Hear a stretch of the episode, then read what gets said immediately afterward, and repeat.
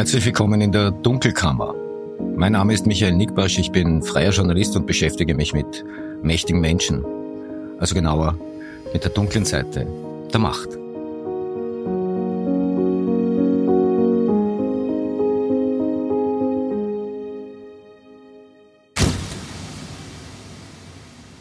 Das ist die 15. Ausgabe der Dunkelkammer und heute geht es um einen österreichischen Dokumentarfilm.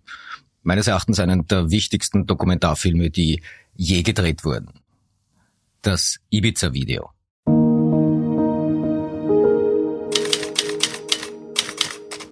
»17. Mai 2019. Am späten Nachmittag veröffentlichen Süddeutsche Zeitung und Spiegel Auszüge aus einem Video mit Heinz-Christian Strache und Johann Gutenus in den Hauptrollen. Aufgenommen 2017 mit versteckten Kameras in einem Ferienhaus in Ibiza. Heinz-Christian Strache im verschwitzten Leiberl, wie er Staatsaufträge an russische Phantomfirmen verteilt, ein lallender Johann Gutenus, der sich vor einer vermeintlichen Oligarchennichte zum Affen macht. Das waren schon Magic Moments. Na schau, schau, wenn, wenn Sie, sobald Sie die Rangzeitung übernimmt, sobald das der Fall ist, müssen wir ganz offen reden. Da müssen wir zusammenhocken müssen sagen, so, da gibt es bei uns in der Krone, zack, zack, zack, diese drei, vier, drei, vier Leute, die müssen ja, gepusht werden, drei, vier Leute, die müssen abserviert werden.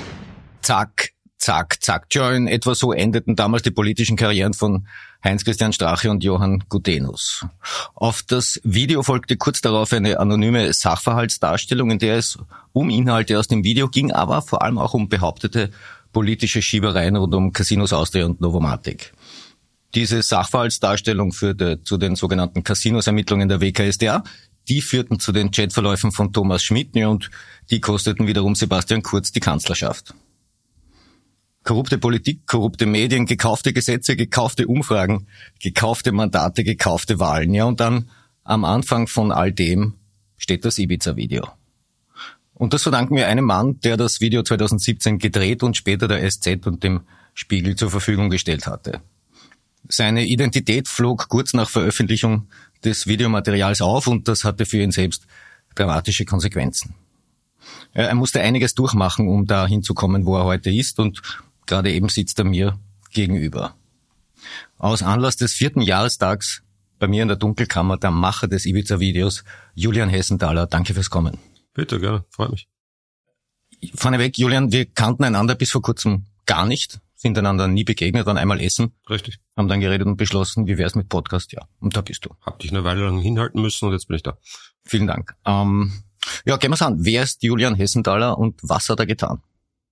Ja, wer ist Julian Hessenthaler? Also ich war äh, vormals in der Sicherheitsberatung äh, aktiv, habe eine eigene Firma am Ende gehabt in München und äh, habe bekanntlicherweise das Ibiza-Video äh, produziert, also aufgenommen, war selbst vor Ort, habe die Story darum gebaut, herum, äh, habe äh, die Oligarchen, nicht die sogenannte, ähm, aufgetrieben haben mich dann im Nachgang äh, nach einigen Viren äh, mit um die Veröffentlichung gekümmert via SZ und Spiegel und hab dann auch, bin dann auch öffentlich quasi damit in Verbindung gebracht worden und habe dann auch einen Großteil der Repercussions, wie man so schön sagt, abgekriegt. Das ist, glaube ich, eine recht gute Zusammenfassung von dem, was ich bin und was ich getan habe. Ich, ich muss mit, soweit es mich betrifft, mit einer mit einer Entschuldigung anfangen. Hm. Äh, ich habe äh, am ich habe nachgeschaut, am 22. Mai 2019, also unmittelbar nach Veröffentlichung des Videos, letztlich einen Beitrag dazu geleistet, dass deine Identität bekannt wurde, wenngleich ich sie damals im Profil nicht offengelegt habe. Ich habe Geschichte gemacht, das ist der Mann, der Heinz-Christian Strache aufs Kreuz legte, ein Foto aus einem Ermittlungsakt, zwar verpixelt, aber eben doch. Also ich war einer von denen, ähm, die dieser Frage natürlich nachgehen, über das werden wir noch reden. Aber wenn ich gewusst hätte, wie kompliziert es dein Leben machen würde, hätte ich wahrscheinlich damals zweimal drüber nachgedacht. Du, ganz ehrlich gesagt, ich, mir war von Anfang an klar, dass ich enttarnt werden würde. Also das Ganze war ähm, ab dem Zeitpunkt, wo Ibiza in Planung ging, also der, der, das Treffen auf Ibiza, die Villa-Anmietung, die ich mit Echtkreditkarte getätigt hatte, war mir klar, dass meine Identität auflegen wird. Ich habe damit gerechnet, ich habe das auch der SZ prognostiziert. Ich habe gesagt, es wird meiner Erfahrung nach eine Woche dauern oder so. Ich hatte tatsächlich damit gerechnet, dass es anders kommen würde. Also ich hatte gerechnet, dass es von Behördenseite aus äh, liegen würde. Ich habe nicht damit gerechnet, dass ein Bild veröffentlichen wird, äh, werden wird aus einem Akt. Das war erstens das Bild nicht sehr vorteilhaft, muss man ehrlicherweise sagen, aber es ist auch, ähm, das war etwas, womit ich nicht gerechnet hatte, das war auch jetzt nicht ganz angenehm. Am Ende, am Ende des Tages, so in der Vielzahl der, der, der Problematiken äh, inbegriffen, die das Ganze ergeben hat, war das jetzt nicht die, das große Drama, sag ich mal. Also so gesehen kein Grund, kein Grund zu schwingen. Auf der anderen Seite noch zweitens dazu gesagt, ich meine, am Ende des Tages ist der Job von Journalisten. Und ich glaube, damit muss man, also wenn man sowas macht. Ich meine, natürlich hatte ich so einen, einen frommen, naiven Wunsch, dass das im, im Idealfall, in einer idealen Welt würde das Ibiza-Video für sich stehen und kein Mensch sich darum kümmern, wer es gemacht hat. Das war natürlich reichlich naiv. Ähm, mir war auch insgesamt wahrscheinlich klar, dass es nicht funktionieren würde. Aber ja, also ich muss ehrlich sagen, das ist jetzt, das hat die Suppe jetzt dann nicht, äh, nicht, nicht zum Kochen gebracht. Ja, Dank dafür. Aber ähm, der Vollständigkeit halber sei dazu ich dazu gesagt, das war vom vom ersten Tag der Veröffentlichung an für uns klar, dass einerseits die Inhalte des Videos von entscheidender Bedeutung sind, aber mindestens genauso wichtig natürlich die Frage war, wer hat's gemacht, unter welchen Umständen und vor allem warum ist es entstanden. Ähm, aber keinesfalls wollte einer von uns, die wir das ernst nehmen, Teil von einer Treibjagd sein. Mhm. Diese dann auch wurde. Ich erinnere mich noch an ein Gespräch unmittelbar, nachdem das eben öffentlich wurde mit äh, Frederik Obermeier, glaube ich, mhm. damals noch von der Süddeutschen Zeitung, dem ich gesagt habe, der ähm, die, die Quelle ist faktisch aufgeflogen in Österreich. Und er war, abgesehen davon, dass er natürlich nicht erfreut war, ähm, er hat sich gewundert, dass man da jetzt so viel Energie in diese, diesen Strang der Sache legt und gar nicht so sehr auf die Inhalte achtet. Und diese Schieflage war dann tatsächlich teilweise zu beobachten. Das stimmt, aber ich meine, die Schieflage war auch gewollt. Also wenn man heute zum Beispiel die, da gibt's ja Chats, die aufgekommen sind, da äh, aus dem Umfeld einer Anwaltskanzlei Böhmdorfer, glaube ich, und, und einem gewissen Avomatik-Lobbyisten etc., da wird das schon, und auch mit dem Herrn Godenus unter anderem, da wird das schon recht konkret direkt nach Veröffentlichung thematisiert. Also das, um vom Inhalt abzulenken, man gezielt quasi die Aufmerksamkeit auf die Hintermänner lenken soll, auf das angeblich kriminelle Tatwerk, auf etc. Da war schon, also ich glaube, da war schon ein gewisser Plan dahinter, eben um den Narrativ und um die Aufmerksamkeit in gewisse Bahnen zu lenken. Das wurde auch recht erfolgreich geschafft. Das kann man auch, muss man ehrlicherweise sagen, uns oder mir mit zur Schuld machen, weil wir uns eben geweigert hatten, gegenüber anderen Medien äh, unsere, unsere Beweggründe zu offenbaren. Und natürlich war irgendwie auch gerechtfertigt, dass, dass natürlich Medien sagen, okay, wir müssen verstehen, warum, wieso, weshalb. Es genügt nicht nur, dass die SZ sagt, wir haben da recherchiert und das ist okay, sondern dass halt Medien ihr eigenes Bild machen. Wenn man es umgekehrt sehen will beim anderen Fall, wird man auch irgendwie, also wenn jetzt zum Beispiel man hernimmt, keine Ahnung, Sebastian Kurz Thema oder was, und man sagen würde, okay, da hat ein Medium recherchiert und alle anderen müssen sich jetzt darauf verlassen, dass das okay ist, würden auch alle aufstehen und sagen, hey, Moment mal, was soll der Schwachsinn? Also so gesehen kann ich das schon nachvollziehen und das ist wohl auch, äh, ist wohl auch richtig im Sinne der Transparenz und der Aufklärung. Es hat ja, es hat Konsequenzen für mich gehabt, die nicht angenehm waren. Und ja, es hängt wahrscheinlich auch damit zusammen, dass ich einfach jemand war, der mit Medien absolut nichts am Hut hatte und auch dementsprechend relativ wenig Verständnis äh, hat, dafür hatte, also Verständnis, also Verständnis jetzt nicht im Sinn von ich habe, ich kann es nachvollziehen, sondern Verständnis einfach von Ahnung, ähm, wie das funktioniert mit Medien und was da alles irgendwie involviert ist und was das bedeutet. Aber man lernt. Am frühen Abend des 17. Mai 2019, das war glaube ich so ziemlich die erste Frage, die man damaliger Vorgesetzter Chefredakteur mir stellte, war, wieso sind wir da nicht dabei? Jetzt habe ich vier Jahre warten müssen, dass ich das endlich fragen kann. Ähm, wieso war da ursächlich kein österreichisches Medium dabei? Nun tatsächlich aus zwei Gründen. Der eine Grund war, das habe ich glaube ich eh schon ein paar Mal angesprochen, irgendwo anders, ähm, dass äh, tatsächlich an dem Vorabend zum Ibiza-Video, also einen Abend davor hatte ich ein Treffen, oder am Nachmittag eigentlich konkreter gesagt, ich ein Treffen mit Herrn Gudenus in einem Beachclub glaube Coco Beach Club hat er geheißen. So direkt neben dem Hotel, wo die immer gewohnt haben. Und da hat er mir so alle möglichen so Schwachsinnigkeiten erzählt, von angefangen UFOs, Energielinien und sonstigen Blödsinn. Aber unter anderem auch, und das recht zentral, er hat mir gesagt, wir müssen sehr vorsichtig sein, weil wir haben Informationen aus dem Kurzumfeld, dass uns jemand versucht, mit einem Video reinzulegen. Und er hat mir das gesagt, offenbar ohne mich im Verdacht zu haben. Und es war recht absurd für mich, weil ich sitze ihm gegenüber und mir ist fast das Weinglas aus der Hand gefallen, weil ich natürlich wusste, dass ich schon meine Kameras irgendwie ausgepackt hatte und die Linsen geputzt hatte und sonstigen Schwachsinnigkeiten in Vorbereitung dessen, die Akkus geladen hatte, was auch immer. Was dann auch nicht so gut funktioniert hat, weil auch immer welche ausgefallen sind.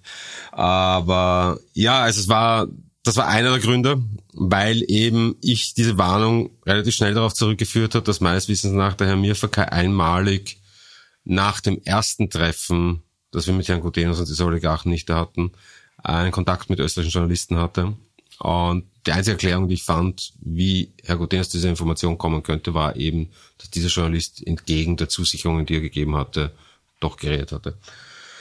Äh, deswegen, und auf der anderen Seite zweiter Punkt auch, dass, weil ich eben der Überzeugung war, dass ich hatte ja in diesen zwei Jahren oder in dem einen Jahr, bis ich Kontakt zur SZ eigentlich aufgenommen hatte, doch äh, mich angefangen, recht intensiv zu versuchen, in die österreichische Innenpolitik irgendwie einzulesen und mir ein Bild zu machen.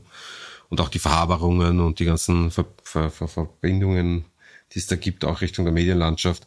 Und hatte für mich entschieden, dass ähm, das Ausland einfach auch mit Hinblick speziell auf die EU-Wahl, weil das war so meine Deadline, meine rote Linie, ähm, obwohl ausländische Medien sinnvoller wären. Dazu muss ich dann gestehen, kommt dazu, dass das Faktum, als mir dann die Obermeiers als mögliche Anlaufstation genannt wurden und ich äh, mitbekam, dass die Panama Papers äh, irgendwie aus ihrer Ecke kamen, also die Recherche zu den Panama Papers, die ich zwar verfolgt hatte, aber nicht mit ihnen assoziiert hatte. Ähm, für mich sind, waren und sind die Panama Papers einer der, ich glaube, wenn nicht der relevanteste Release jemals. Ich glaube, er wird massiv unterschätzt, weil einfach zu komplex und ich glaube, es wird noch jahrzehntelang Sachen geben, die aus den Panama Papers am Ende herauskommen. Und ich finde, es wird ihnen viel zu wenig äh, Gewicht geschenkt und viel zu wenig Aufmerksamkeit geschenkt für das, was sie in Wirklichkeit darstellen. Aber jedenfalls jemand, der sowas macht, der also bereit ist, den, diese Art Blowback auf sich zu nehmen, indem er sowas wie die Panama Papers in die Öffentlichkeit tragt, war für mich jemand, wo ich mich gut aufgehoben fühlte mit dem Ibiza-Video. Und das war also die Melange aus all diesem war dann der Grund, warum.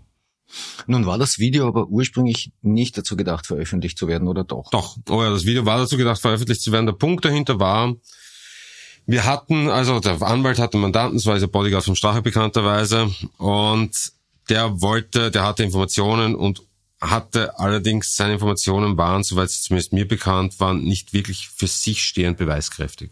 Also hätte seine Aussage dazu gebraucht. Und das Problem war, er war Polizeibeamter, das Polizeibeamter hat eine Amtszeit und diesen Amtszeit hat er verletzt, indem er praktisch nicht sofort Meldung erstattete über diese, wie er meinte, illegalen Tätigkeiten oder zumindest fragwürdigen Tätigkeiten des Herrn Strache und seines Umfeldes. Also da ging es um, da ging es um Spesenabrechnungen, Spesen da ging es um eine Haarlocke, glaube ich. Auch, das war jetzt nicht das, was ich, das habe ich erst später mitgekriegt mit der Haarlocke. Und dann gab es natürlich die ominösen Fotos äh, in dem Kofferraum eines Autos, Fotos einer Sporttasche mit Bündeln von Bargeld drin, vielleicht eine kleine Klammer dazu, ist alles nicht bewiesen, aber das war ein Strang, den ich sehr intensiv bearbeitet habe in der Vergangenheit, die Verbindungen von äh, vom früheren FPÖ-Nationalratsabgeordneten Thomas Schellenbacher zu einer Gruppe von ukrainischen, äh, russlandfreundlichen ukrainischen Oligarchen.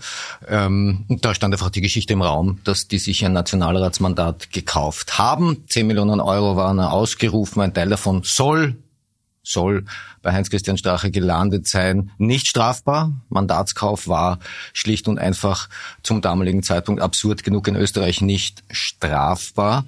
Ähm, noch immer nicht, glaube ich sogar. Ja, es gibt ja Gesetzes, äh, Gesetzesentwurf, ist in the making. Ja. Naja, immerhin in Österreich, in the making. Ja. Hat ja nur vier Jahre gedauert. Ähm, ja. Äh, Klammer, Klammer, die 10 Millionen waren wohl für mehr gedacht als nur für ein Nationalratsmandat. Da ging es wohl auch um Aufenthaltstitel, um Staatsbürgerschaften, ja sogar eine Banklizenz. Klammer, Klammer zu. Ja, also dieses Kompromat, wie wir es damals genannt haben, ist 2015, glaube ich, da so in Umlauf gewesen. Es wurde auch zum Kauf angeboten. Ich habe gehört, also es gibt einen Akt tatsächlich und deswegen wundere ich mich manchmal, wenn ich also heute zum Beispiel höre, dass, dass der Bodyguard keine Ahnung davon hatte, dass er Absicherung wollte, weil es tatsächlich sogar im Akt, glaube ich, Zeugenaussagen gibt, die recht glaubwürdig doch, ich meine, bestätigen, dass sie mit ihm Termine hatten in seinem Beisein, wo genau über das geredet wurde. Ähm, wie gesagt, ich lernte den Anwalt erst irgendwie Anfang 2015 kennen. Das erste Mal, als ich mit dem Material in Berührung kam, war, kam, war so irgendwie, würde mal sagen, Mitte 2016. Dementsprechend kenne ich halt die Erzählungen und natürlich kennt man die Leute dahinter und gibt dementsprechend Gewichtungen an Glaubwürdigkeit, je nachdem, wie man halt die Leute einschätzt. Ich glaube prinzipiell diese Geschichte, die der Anwalt äh, da erzählt, hinsichtlich dessen, ähm, was jetzt nicht heißt, dass ich verurteilen, verurteilenswert finden würde, wenn äh, besagter Bodyguard tatsächlich auf, der Suche nach Absicherung war. Ich finde das eigentlich, zumindest der Ecke, aus der ich komme, recht legitim wenn man halt gewisse, gewisse Risiken eingeht und gewisse Probleme erwartet, dann finde ich es sogar schon fast äh, fehlgeleitet, wenn man nicht versucht, irgendeine Art Absicherung dafür zu treffen. Ah, jetzt kann man natürlich darüber diskutieren, ob das die richtige Art und der richtige Weg war. Das mag alles äh, kann man alles natürlich ähm, dahingestellt lassen. Aber ja, also das war die Situation. Ähm, er hat uns gegenüber dann, also uns gegenüber, also was heißt uns gegenüber, nachdem ich nie direkt die Gelegenheit hatte, den Bodyguard zu befragen, sondern immer nur die Gelegenheit hatte, Gespräche quasi teilweise so mit, mit zu lauschen, wenn man so will, oder mitzuhören. Ah, Verzeihung, ihr, ihr seid nicht beieinander gesessen und habt gemeinsam Schlachtpläne ausgeheckt. Du meinst die Geschichte, die der Herr Strache da erzählt, von wegen seit 2012, 2013 im italienischen Restaurant im ersten? Nein, tatsächlich erzählt diese Geschichte dein ehemaliger Geschäftspartner Sascha Wandel. Ja. Das ist auch der, der dich mir und anderen hm. gegenüber auch damals enttarnt hat. Er hat, er hat äh, dein, dein, dein schemenhaftes Auftreten in dem Videomitschnitt ja quergeschnitten mit deiner, glaube ich, Alias-Identität Julian Thaler. Mhm. Da hat es bei ihm geklingelt, weil er damals gesagt hat, so. Also ein Teil dieses Narrativs kommt tatsächlich von ihm. Nein, das weiß ich, also ich kenne die Zeugenaussage.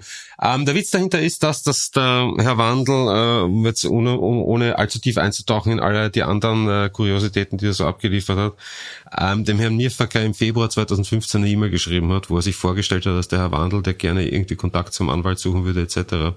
Also wie das dann möglich ist, dass er bereits 2013 irgendwelche intimen und intensiven Kontakte mit dem Herrn Nierfacker pflegte, weiß ich nicht. Ähm, auch ich kannte den Herrn Mirfer nicht vorher. Äh, das war mir also auch nicht möglich, 2013 mit ihm am Tisch zu sitzen. Es gab ein Treffen, das stimmt schon. Also es gab an dem Tag, als der Herr Wandel, tatsächlich hat der Herr Wandel mir den Herrn Mirfer vorgestellt, im, glaube Mitte März 2015.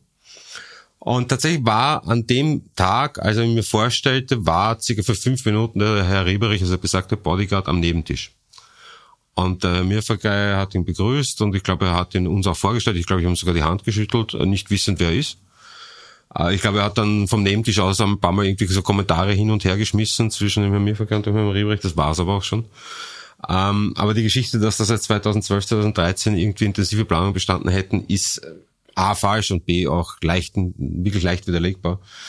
Ähm, ich verstehe schon, was der Herr Wandel hier versucht hat, das, was er schon so oft davor versucht hat, nämlich Wahrheiten zu kreieren im Interesse von, ich muss es vorsichtig ausdrücken, nennen wir es mal, möglicherweise gönnerhaften, ähm, interessierten Seiten. Äh, aber es ist nichtsdestotrotz falsch. Wie lautet jetzt der Auftrag rund um die Erstellung des Videos? Der kam vom Anwalt naja, an man dich, muss, oder ehrlich sagen, Auftrag ist jetzt immer falsch. Also die Leute glauben, dass der Anwalt mich praktisch genommen hat und gesagt hat, hey, du bist der Dienstleister, du kannst das und ich bin Anwalt und ich habe Geld und du machst das jetzt für mich. Das war es tatsächlich nicht. Es war tatsächlich eine sehr viel äh, auf freundschaftlicher Basis äh, funktionierende Sache. Also er hat mir weder beauftragt, noch hat er mich äh, gepusht, noch gelenkt, noch sonst irgendwas. Also er hat mich gefragt.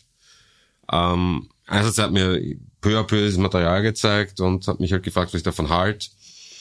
Äh, ich habe dann recht schnell mal gesagt, also ich fand speziell diese Geldtaschen fand ich persönlich hochgradig interessant, weil es halt in der Zeit mich diese ganze äh, angebliche Beeinflussung der amerikanischen Wahlen Richtung Trump durch Russland etc. massiv interessiert. Ich habe mich, glaube ich, jedes Fitzelchen Information gelesen, das man dazu lesen kann, und mich mit Leuten unterhalten, die Zugänge hatten zu Informationen, die man nicht lesen konnte.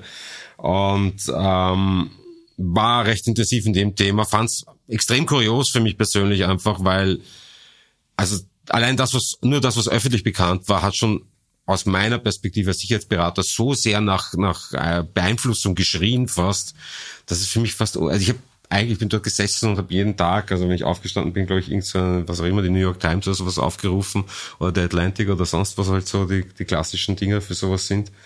Und habe erwartet, dass dort steht, Trump verhaftet oder keine Ahnung, angeklagt. Ich weiß nicht, es kam nichts. Und da kam diese Positivgeschichte auch noch und dann, das hat auch nichts gebracht und dann wurde er also als, als republikanischer Kandidat äh, gewählt und dann wurde er zum Präsidenten gewählt. Das war halt für mich, es war komplett absurd.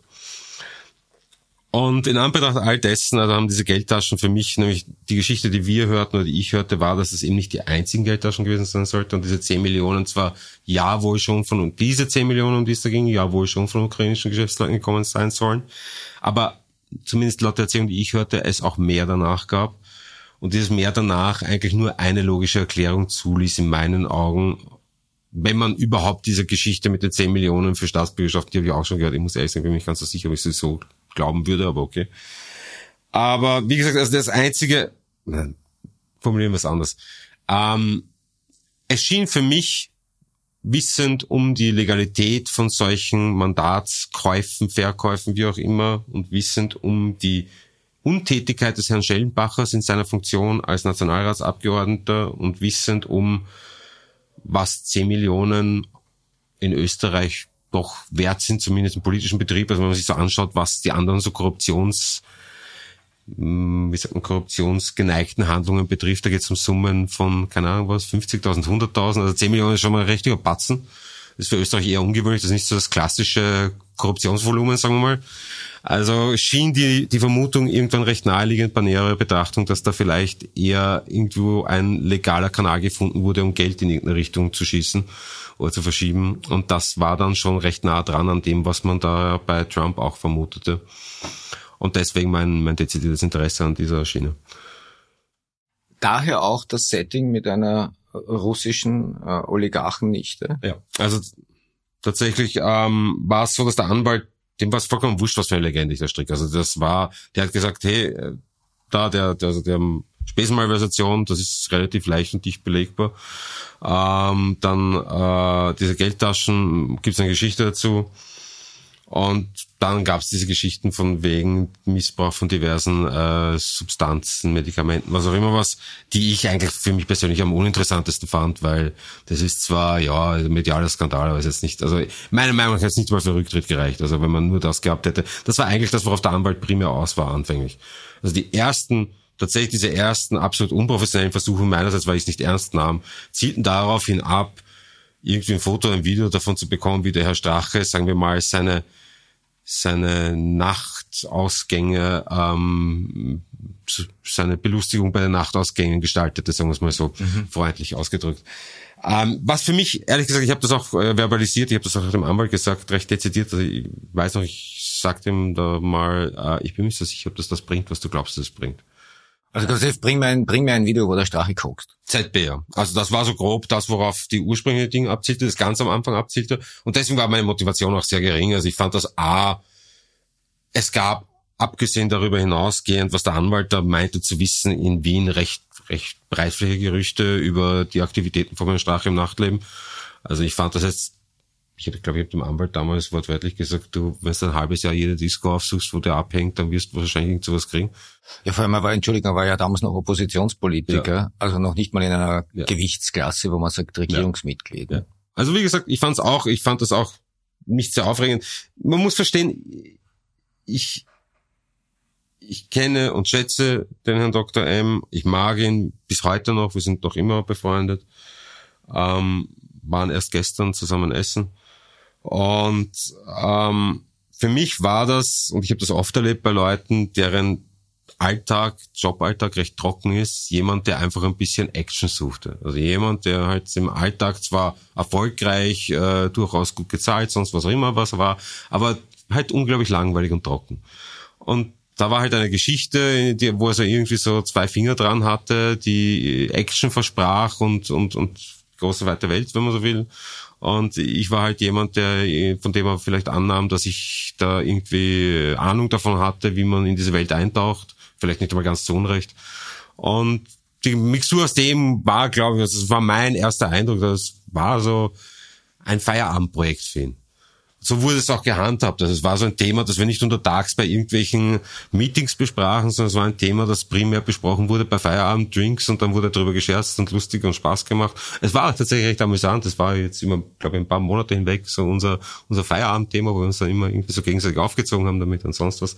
Aber ich hätte tatsächlich bis, eigentlich bis zu dem Moment, wo er tatsächlich dann Budget am Tisch gelegt hat, nicht geglaubt, dass das wirklich irgendwie dann irgendwann mal ernsthaft verfolgt werden wird. Oder auch nur, dass er überhaupt wirklich einen Erfolg sogar nur haben will.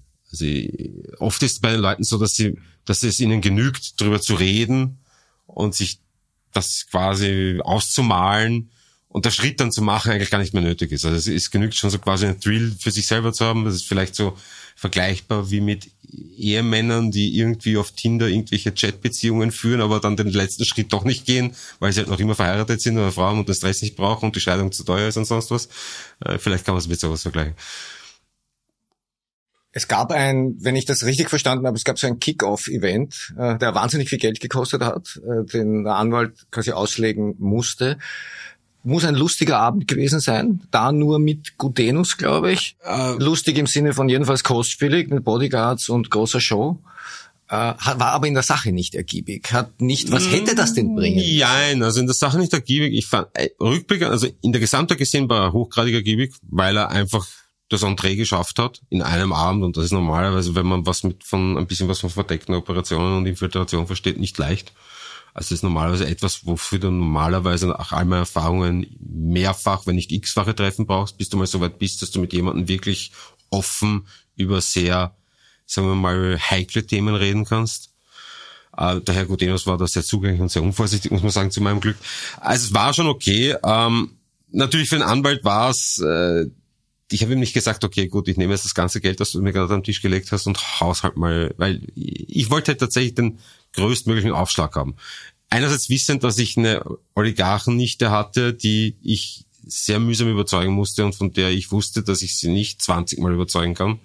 Also ich hatte nicht die Zeit und eine, eigentlich auch von meiner Seite aus nicht eingeplant, so viel Zeit äh, der Sache zu geben. Also es hört sich jetzt vielleicht ähnlich an im Nachgang. Aber ich hatte tatsächlich damals für mich gerade ein Projekt abgeschlossen, das relativ stressig war und hatte für mich irgendwie gesagt, okay, komm, nimm dir ein bisschen Auszeit, so irgendwie acht Wochen, zehn Wochen, mach das dann mit dem Anwalt mal schnell und dann kümmerst dich wieder mal um die, um die echten Sachen. Also das war, ich hatte das tatsächlich so als, als, als Cooldown-Phase eingeplant. Das hört sich jetzt komplett absurd an, wenn man weiß, was dabei rausgekommen ist. Aber das war's für mich damals. Und ich hatte also für mich ja, aus den diversen Gründen eine Motivation, das halbwegs flott über die Bühne zu kriegen. Ähm, es ließ sich gut an. Ich sage keinen Grund, warum ich jetzt da bremsen sollte. Und am Ende des Tages, äh, in der Branche, aus der ich komme, sind auch jetzt 30.000 Euro jetzt nicht unbedingt so viel Geld für sowas. Also das, das ist so ich habe schon, ja, also es war so ein Monatsbudget für uns oder sonst was. Ich habe für einen Abend 30.000 Euro verballert. Mhm. Ja, knapp. Ähm, ich, ich will jetzt niemanden deprimieren. Äh, Gutenus, mit dem ich einige Zeit nach Veröffentlichung des Videos sprechen konnte, ähm, hat gesagt, eigentlich hätte beim Strache eh jeder reiche Russe sofort einen Termin bekommen. So gesehen hätte das ist wahrscheinlich Will ich gar nicht bestreiten. Ähm, wir hatten nur keinen Zugang. Ähm, und ich verstehe schon, dass der Herr Gutenus im Nachgang natürlich äh, ein bisschen eine unglückliche Position hatte, weil er halt äh, wissen mittlerweile, dass der Herr Strache das Ziel war und er äh, halt maximalen Schaden oder nicht maximalen Schaden, aber doch viel Schaden genommen hat. Es hätte, wäre schon noch mehr gegangen, wenn man ehrlich ist, aber ähm, er hat dezidiert Schaden genommen und natürlich äh, ist das doppelt bitter, wenn man weiß, dass man nicht mal das Ziel war, sondern quasi, dass man Kollateralschaden auch noch ist. Also man reicht noch nicht einmal zum Ziel und wird dann trotzdem, wird dann trotzdem desavouiert. Das ist nicht schön, das verstehe ich.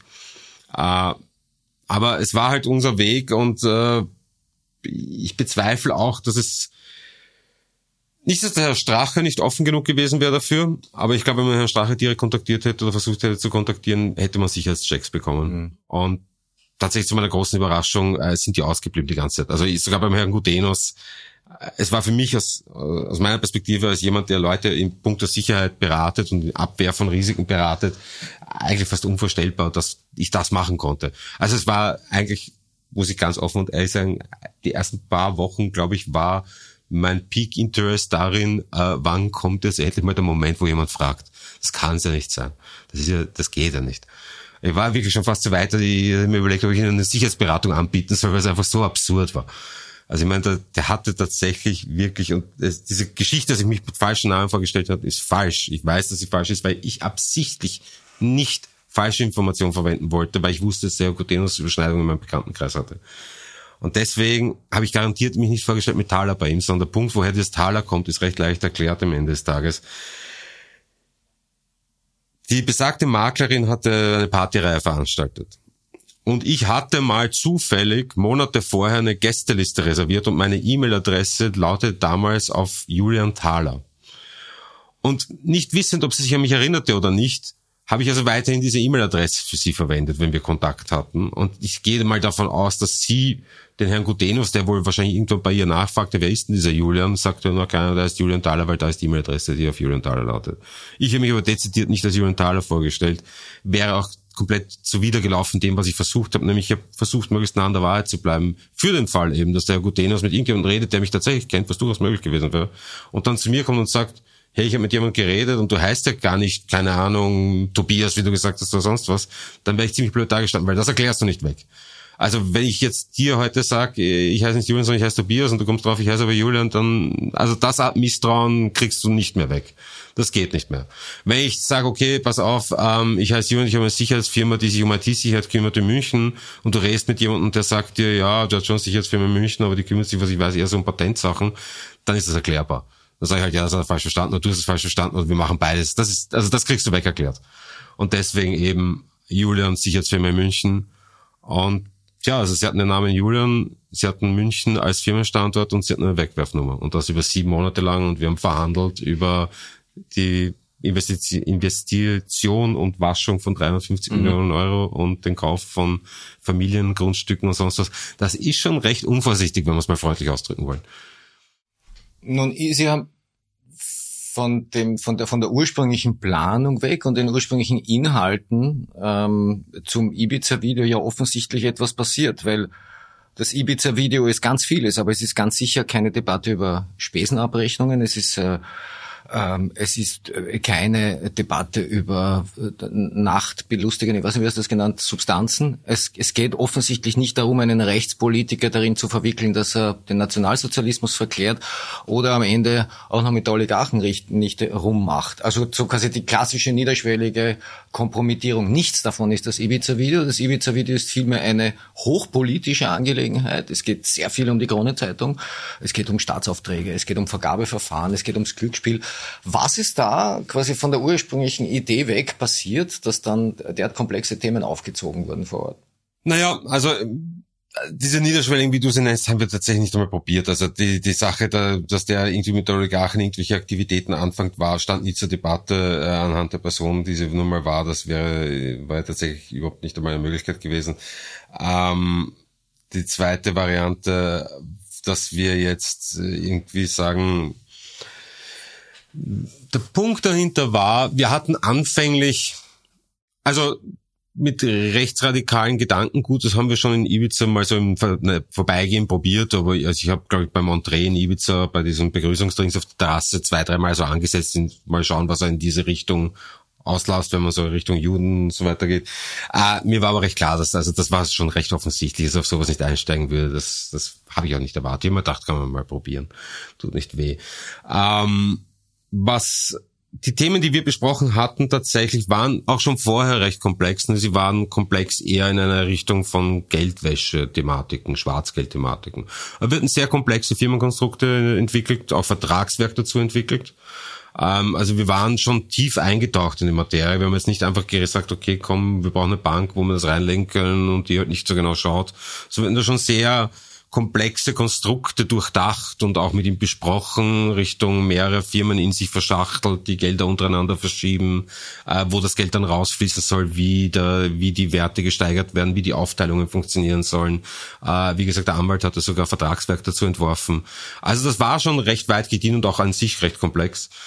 Ähm, der Punkt, warum es dann äh, zu was komplett anderem wurde in Ibiza, war der Herr Godeno selber. Also Herr Godeno selber hat beim zweiten Treffen aus dem Nichts heraus auf einmal die Kronenzeitung aufs Tapet gebracht. Was genau hat er da gemacht? Äh, wir saßen auf der Couch und äh, es war recht spät und er hatte, das war der Abend, wo wir ihm das Vertragswerk vorgelegt hatten und seine Frau ihn daran gehindert hat, das zu unterschreiben. Es war ein Vertragswerk, das tatsächlich, äh, wie gesagt, ich, ich wiederhole das in jedem Interview und ich wiederhole das absichtlich, weil man tatsächlich seiner Frau eine gewisse Hochachtung aussprechen muss, weil sie tatsächlich also die einzige war, die die wirklich fit war. Und ähm, so ist sie nicht rübergekommen, muss ich auch ganz ehrlich sagen. Also der Eindruck, den sie vermittelte, war eigentlich fast genau das Gegenteil, muss man offen sagen, ohne sie jetzt beleidigen zu wollen. Ich bin, ich will nicht sagen, ich bin ein Fan von der Frau Godenas, aber sie war fit. Das muss man mir, das, das muss man mir zugestehen. Und also jedenfalls hat er diese Vertragswerke nicht unterschrieben, die im Endeffekt den Inhalt hatten, ich bin korrupt. Und und dann saßen wir dort, der Herr Strache war entgegen voriger Zusagen an dem Abend nicht aufgetaucht. Äh, gut, wir hatten ähm, gewisses Material bekommen, das wir am ersten Abend nicht bekommen hatten. Äh, ich will jetzt nicht unbedingt ins Detail gehen, was das ist. Ich glaube, jeder weiß es eh, wenn er drüber nachdenkt. Und ähm, nun hatten wir also die Situation, dass wir erwarteten, dass der Abend ausklingen würde. Und dann kam er auf einmal aus dem Nichts heraus, weil ich mich halt beschwert hatte, immer wieder so quasi, okay, jetzt, was machen wir jetzt? Vertrag willst du keinen unterschreiben? Jetzt reden wir ganz über irgendwelche Immobilienprojekte. Das Problem bei der Herr Gutenus war, was äh, wirtschaftliche Sachen angeht, sehr unbedarft. Also dem musste man alles eigentlich fast wie ein Kleinkind erklären. Also diese ganze, diese Firmenkonstruktionen gingen nicht in seinen Kopf rein, es war zu komplex für ihn. Da musste man, ich weiß, ich habe es ein paar Mal aufgezeichnet und keine Ahnung, wie das jetzt funktionieren soll und der da immer wieder zu Zwischenfragen. Also ich will ihn jetzt nicht in Schutz nehmen, aber ich habe ihm offenbar eine Geldwäschekonstruktion vorgelegt. Ja. ja. Also wir haben eine komplette, auch so benannt, also wir haben auch nicht in der Berg gehalten, was es ist. Ah, tatsächlich. Also, also er hat zwar nicht verstanden, was es ist, aber wofür es da sein ja, soll. Ja, nein, das hat er absolut verstanden. Also er hat auch verstanden, dass seine Frau Geschäftsführerin machen soll und da sie praktisch die Profite auf seiner Seite aus einsammeln. Das war schon alles sehr klar.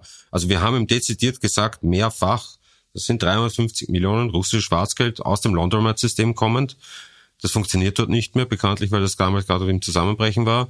Wir brauchen Platz dafür. Das ist jetzt kein Drogengeld, aber es kann auch nicht so auf eine Bank. Also das übersteht kein Geldwäschecheck wenn nicht irgendjemand freundlicher das macht. Und er hat den Eindruck erweckt, er könnte das alles checken. Er hat angegeben, dass er Verwandtschaft hat bei Banken, ähm, was auch stimmt. Ja klar, weil Vertrag, Verträge unterschreiben ist das eine, ist dann ins Bankensystem einzuschleusen das andere, nicht? Ja, nein, also er hat auch Banken benannt, äh, die dafür in Frage kommen würden und auch äh, Leute genannt, mit denen er in Gesprächen wäre darüber. Ich will jetzt nicht sagen, dass das stimmt, das kann ich überprüfen, also ich will jetzt, äh, deswegen sage ich auch absichtlich keinen Namen, aber nein, nein, also es war schon, wir waren dabei gediehen. Es gab auch schon ähm, Notare, die benannt worden waren und äh, etc. Also da gab es schon von seiner Seite aus zumindest, was er angegeben hatte, deutliche Planung. Wenn er dieses Fantasiewerk unterschrieben hätte, was wäre dann passiert? Das Fantasiewerk beinhaltete noch keinen Namen. Das Fantasiewerk war im Prinzip Partei A ist eine politisch exponierte Person, die Partei B, die ein ausländischer Investor ist, mit einer großen Summe äh, Geld äh, bereit, äh, bereit ist zu unterstützen in der Investition und etc. Im Prinzip war es sowas wie ein wie ein ähm, Letter of Intent, wenn man so will. Also es hätte praktisch dargelegt, was wohin es gehen sollte in schriftlicher Art und Form es wäre jetzt noch kein Werk gewesen, wo Summen und Auszahlungen äh, und Ausschüttungen thematisiert worden wären. Aber es wäre wie beim Letter of Intent üblich ein erster Schritt gewesen. Das heißt, Cotenus wäre kompromittiert gewesen, ja. aber Strache wäre damit noch nicht Nein. in der Ziehung gewesen. Nein. Also es musste weit, so oder so weitergehen. Nun ja, wobei ähm, die Überlegung war halt nur normal, also er hat uns ja Strache schon zugesagt. Ähm, dass wir mit Strache einen anderen Deal brauchen würden, war schon klar. Aber unser damaliger Schritt war halt anhand der Thematik, die wir hatten, äh, Herr Godenus war ja im Prinzip äh, uns, wenn man so will, auf den Leim gegangen, weil wir seine Grundstücke, seine Ländereien, die seiner Familie zur Diskussion standen, das war ja beim Herrn Strache nicht möglich. Also zu dem Zeitpunkt dachten wir uns, okay, gut, wir packen ihn jetzt mal so dicht wie möglich an schauen, dass wir Herrn Strache an den Tisch bekommen und dann werden wir improvisieren müssen, werden wir schauen müssen, weil bei Herrn Strache hatten wir also keinen Ansatz, wo wir da hingehen mit ihm. Deswegen, da gab es jetzt keine durchdachte Planung, sondern wir haben immer gesagt, okay, bringen wir den Strache an den Tisch, dann schauen wir. Also dann kam die Kronenzeitung. Dann kam die Kronenzeitung von Godenos. Damit war Einerseits war die Kronenzeitung, das Thematik der Kronenzeitung, das war mir sogar um, glaube ich, drei in der Früh recht alkoholisiert, recht schnell äh, klar, da wir, weil es wieder genau in diese Richtung ging, die, wie schon vorher angesprochen, diese Trump-Amerika-Sache, also die Beeinflussung von Wahlen, von öffentlicher Meinung, von etc., war natürlich bei mir gleich mal alles elektrisiert. Und zweitens hatte ich damit den perfekten Aufhänger, um zu einer Strache zu kommen, weil ich sagen konnte, okay, gut, Kronenzeitung kein Problem, aber das diskutieren wir nicht mit einem Vizebürgermeister. Also, wenn du das haben willst, weil das kommt der Partei zugute, nicht mit dir, und da brauchen wir jetzt schon jemanden, der die Partei repräsentiert und du bist es nicht. Als ihr dann Ibiza ähm, quasi realisiert habt, stand das Skript soweit? Das heißt, ihr wusstet, worauf ihr hinaus wolltet, oder ist das, was dann dort passiert ist, in den Stunden teilweise spontan entstanden? Na, teils, teils. Also, wir wussten schon, also unser Aufhänger war eine Kronenzeitung, äh, Trinkwasserprivatisierung und, ähm, und die, die Zwangsenteignung von, von Liegenschaften aufgrund von nationalen Sicherheitsinteressen. Das waren die drei Punkte, die wir als Talking Points hatten. Ähm, wir hatten dann natürlich, okay, was, nach was fragen wir, wenn wir die Möglichkeit bekommen? Das waren so die klassischen Dinge, die man so fragt, also Infrastruktur, Casino-Sachen. Also was man halt schon einem was man, wenn man hat 350 Millionen zu vergeben hat, fragt man das halt. Nicht? Was man halt, wo man halt, wenn man träumen darf, sein Geld gern reinwerfen würde, weil man weiß, dass es praktisch hundertprozentige Profite abwerfen wird.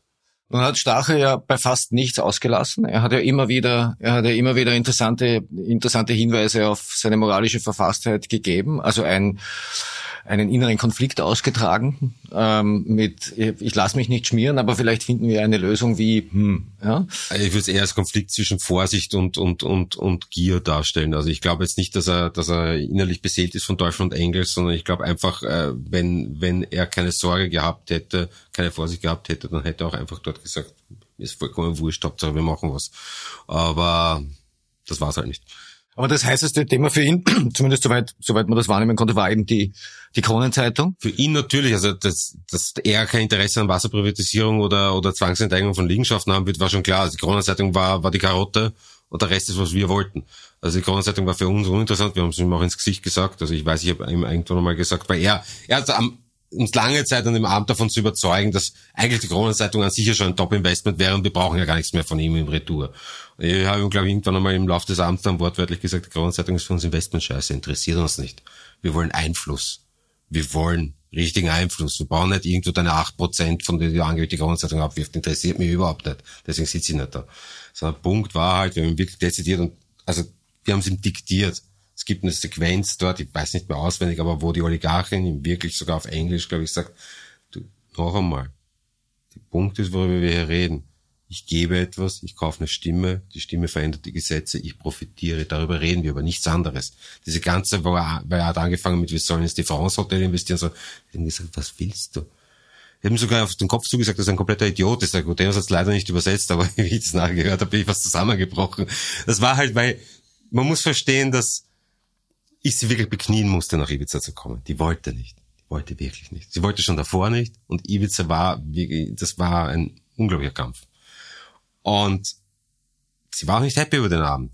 Also, erstens ging der Abend lang, sie hatte keinen Bock, sie wollte lieber irgendwo in irgendeiner schicken Disco feiern gehen und am Strand dann irgendwie Cocktails trinken. Und dann musste sie also mit dem Herrn Strache dort sitzen, den sie eh nicht leiden konnte, weil er irgendwie so selbstherrlich aufgetreten ist, weil ähm, man muss verstehen, bei dem Abendessen draußen hat er versucht, sich zu profilieren. Er hat das dahingehend getan, dass er sie dauernd unterbrochen hat. Also sie hat mit dem Herrn Gotenos auf Russisch geredet, und der Strache ist dauernd dazwischen gefahren und hat erklärt, wen er alle kennt und was alles ist. Und ich kenne sie nun mal und ich weiß, ich kann ihre, kann ihre Blicke halbwegs deuten und ich wusste, dass sie das unglaublich auf die Nerven geht. Weil der Strache die ganze Zeit halt dazwischen fährt mit seinem, er kennt den Diamantenhändler so und so und äh, lass mich mal ausreden. Und ja, aus all dem Grund, also sie hatte wirklich prinzipiell keine Lust auf den Abend und auf den Strache noch weniger. Und sie dann tatsächlich, und das ist, wie ich das gesehen habe, ich zusammengebrochen, weil Herr Strache irgendwie so sagt, ja, und wenn das alles funktioniert, dann kann er auch Platz eins kriegen und er wird Kanzler. Und sie hat ihn wirklich angeschaut, eiskalt, hat gesagt, ich will auch Kosmonautin sein, bist ein Idiot. und so wirklich, aber direkt ins Gesicht. Und wenn man das Video sieht, sieht man den Hokotenos, wie er zusammenzuckt. Er übersetzt es dann nicht, aber er hat es verstanden. Also man sieht an der Reaktion, dass es versteht. Und das ging, also es war wirklich, also wenn man das, da gab es eine zweite Situation, wo ich habe sie rausgeschickt mit der Frau Gutenos, weil ich sagte, hey, wir kommen nicht weiter, die reden dann nur einen heißen Brei rum. Nimm dir jetzt mal die Frau Gutenos bitte raus und red mit ihr klipp und klar Klartext. Sage ja, die soll dem Herrn Gutenos ins Ohr flüstern, was der Schwachsinn soll, weil wir kommen da nicht weiter sie rausgenommen. Dann kommst du zurück und der Herr Gutenus fragt, das haben mir nachher die Obermeiers gesagt. Weil den Teil hatte ich nicht einmal übersetzen lassen. Ich habe dann tatsächlich nicht alle Passagen übersetzen lassen, die russischen. Und der Herr Gudenus fragt sie, da gibt es ein Sprichwort im Russischen so quasi, und haben sie die Welt schon verändert? Und sie sagt ganz kühl darauf zurück, noch nicht ganz, aber fast. Was, wenn man den Inhalt des Gesprächs, also den Inhalt unserer Aktion versteht, recht. Hat sie eigentlich den Überblick gehabt, in was das Ganze eingebettet ist. Ja.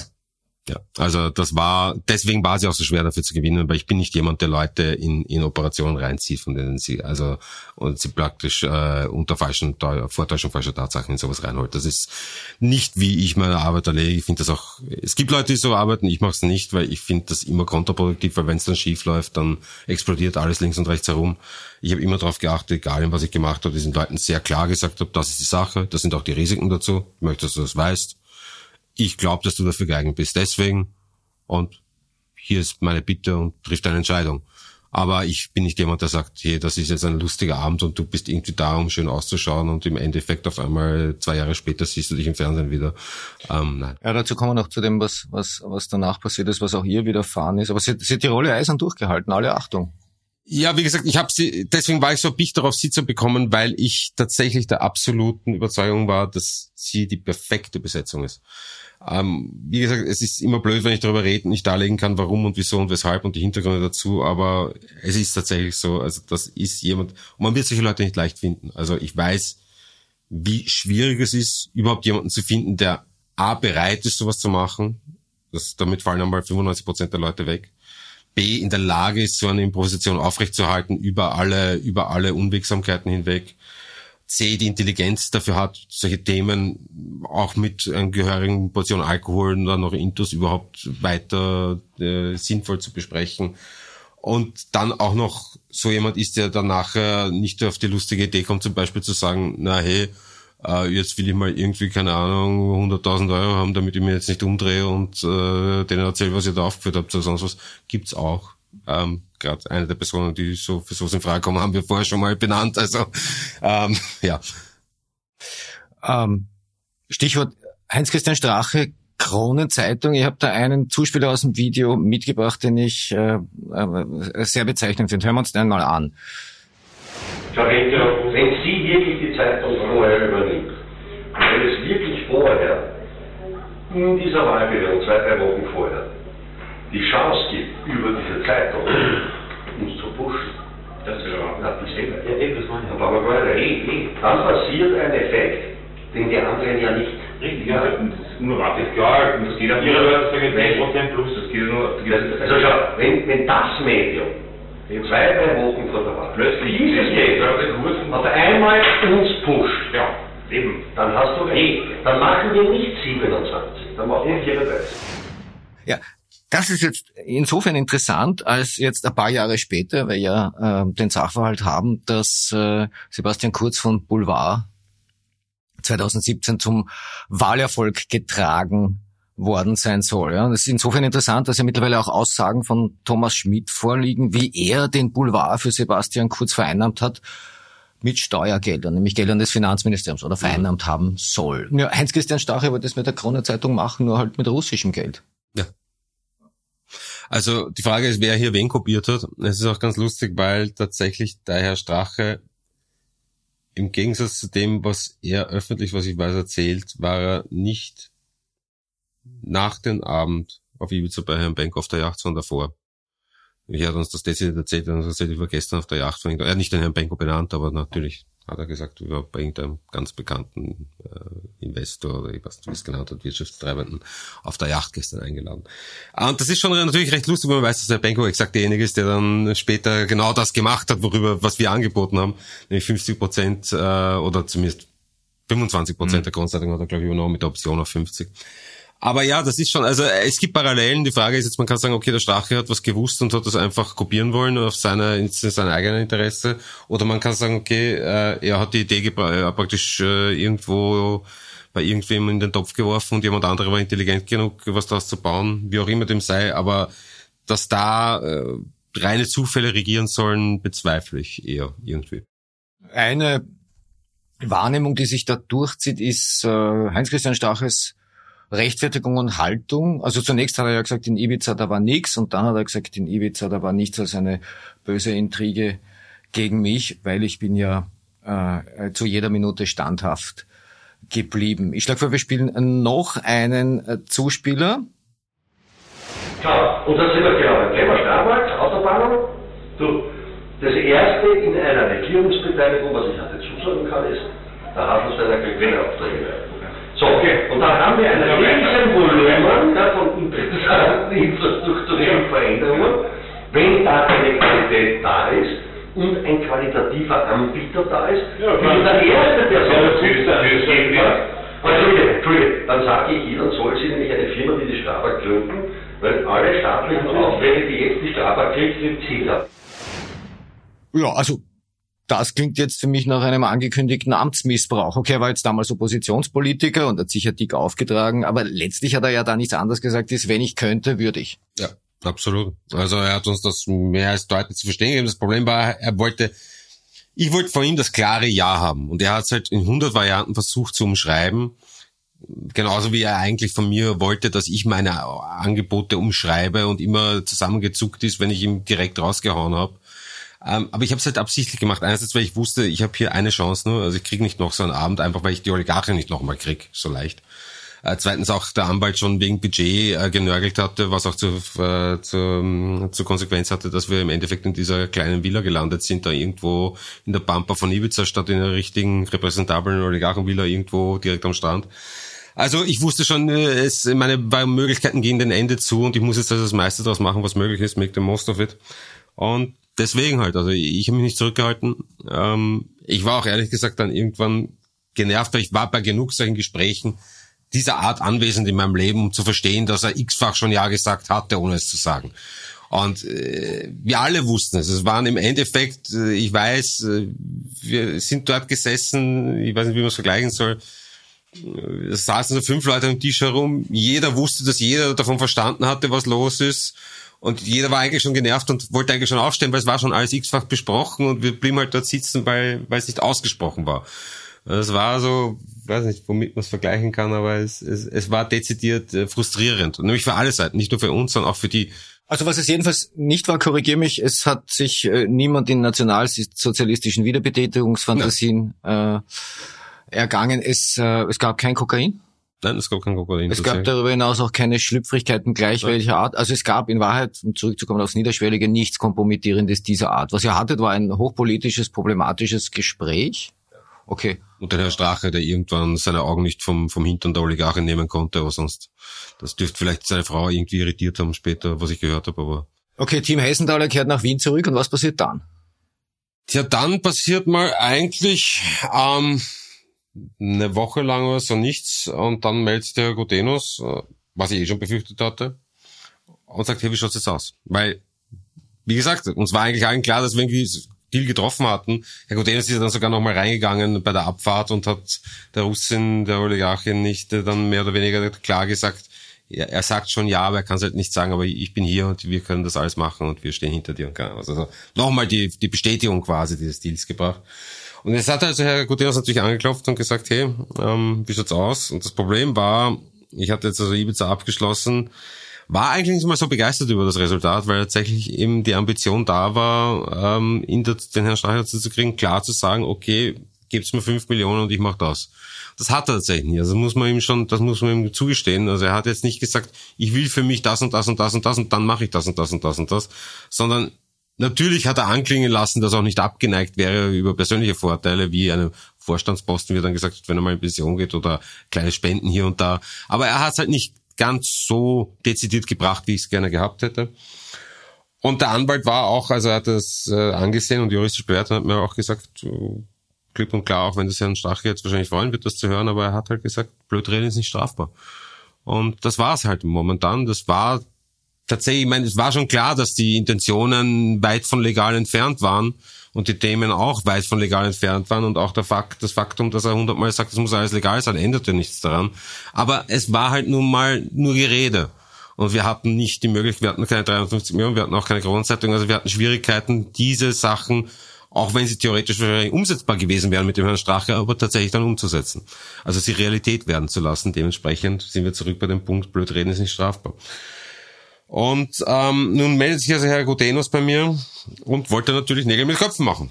Ähm, ich hatte nichts zu bieten und ich hatte auch von Seiten des Anwalts eigentlich kein Budget mehr, weil der jetzt ähm, A, ein bisschen enttäuscht war über den Verlauf von Ibiza, B, äh, das Ganze ihm auch von der Richtung, in die das jetzt ging, schon, also wie gesagt, ist oft so bei Leuten, die sich so in etwas äh, ein bisschen reintigern und dann draufkommen, das ist vielleicht die, die Geliebte in der Nebenwohnung ist vielleicht doch problematisch und vielleicht wäre es doch besser gewesen, nicht auf Tinder so viel zu schreiben, sondern vielleicht, also so in der Richtung. Also ähm, ihr hattet quasi äh, zu dem Zeitpunkt das Zeug, das schon aus dem Jahr 2015 übrig geblieben war, das keinen Abnehmer fand, ein Video, mit dem nicht alle zufrieden waren und Gutenus im Genick, der ein Geschäft machen wollte. So ziemlich genau das. Und ähm, ich wollte Herrn Guterres natürlich nicht einfach äh, sagen, nee, komm, vergiss mal wieder, weil das war einfach äh, nicht, nicht wirklich sehr glaubwürdig anhand dessen, was wir da alles äh, gemacht hatten vorher. Dann haben wir also weitere Treffen mit ihm gemacht und kam dann recht schnell auf die Idee, naja gut, okay, der Abend ist nicht gut gelaufen, das hat auch er mitbekommen. Also nicht perfekt gelaufen, sagen wir mal so. Und was kann ich jetzt also machen? Na, gib ihm doch die Schuld dafür. Und habe das also gemacht und habe mich also hingestellt und habe gesagt, okay, was ist los mit euch? Ich meine, die fliegt da extra ein für euch, wir sitzen da sieben Stunden und ihr Typen schafft es nicht, dir eine konkrete Antwort zu geben. Ich meine, was, was rennt falsch bei euch? Ich verstehe es nicht. Ich meine, was, was glaubt ihr, wie das funktioniert? Glaubt ihr, sie sitzt dort und sagt, na ja, schauen wir mal, wir können machen und dafür kriegt sie mal 250 Millionen spendiert oder was? In euren Köpfen funktioniert das so?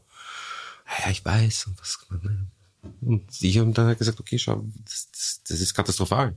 was ich also gemacht habe, ich habe mich quasi mit ihm verbrüdert, um die Oligarchen nicht wieder gnädig zu stimmen. Ich habe gesagt, komm, also wir machen das jetzt zusammen, damit das endlich mal in trockenen Tüchern ist, weil ich habe ja immer die Rolle gespielt eines Mittelsmanns, Schrägstrich Freundes, der hier quasi mehr und mehr in die Sache reingezogen wird, ohne dass er wirklich was damit zu tun haben will. Damit habe ich auch argumentiert, warum ich meine Identität nicht offenlegen will. Also er gab dann schon später im Verlauf Punkte, wo er eben nach Pass fragte. Und ich ihm gesagt habe, du, ich habe eine Sicherheitsfirma in München und ich bin da eh jetzt schon mit dabei und ich gebe meine Zeit, meine private Zeit da rein, um euch quasi das zu ermöglichen. Also ich bin jetzt der Mittelsmann, der Go-Between quasi. Und jetzt stell dir mal vor, es kommt raus. Ich meine, worüber wir reden, ist schwer illegal, das wissen wir beide. Und es kommt raus, dass, und was mache ich? Ich habe eine Sicherheitsfirma, also ich kann meine Firma zusperren. Bitte hab Verständnis, dass ich jetzt nicht noch meinen Pass für euch hinlegen will, damit ihr da vielleicht damit spazieren geht. Das, das ruiniert mein Geschäft. Entschuldigung, du bist so geübt, dass du dich nie in deiner eigenen Legende verloren hast. Das hat alles immer, das war alles immer stimmig, was du da, ja, hat, oder also war der Gutenos so blöd, dass er das... Nein, also ich, ich kann, zumindest die Unstimmigkeiten, die es vielleicht gegeben hat, habe ich wegbügeln können ohne Probleme. Also ich bin schon recht, recht halbwegs äh, ich sag mal, ich habe ich hab eine andere Legende, glaube ich, über zwei Jahre lang tagtäglich durchgehalten. Eine recht intensive Legende.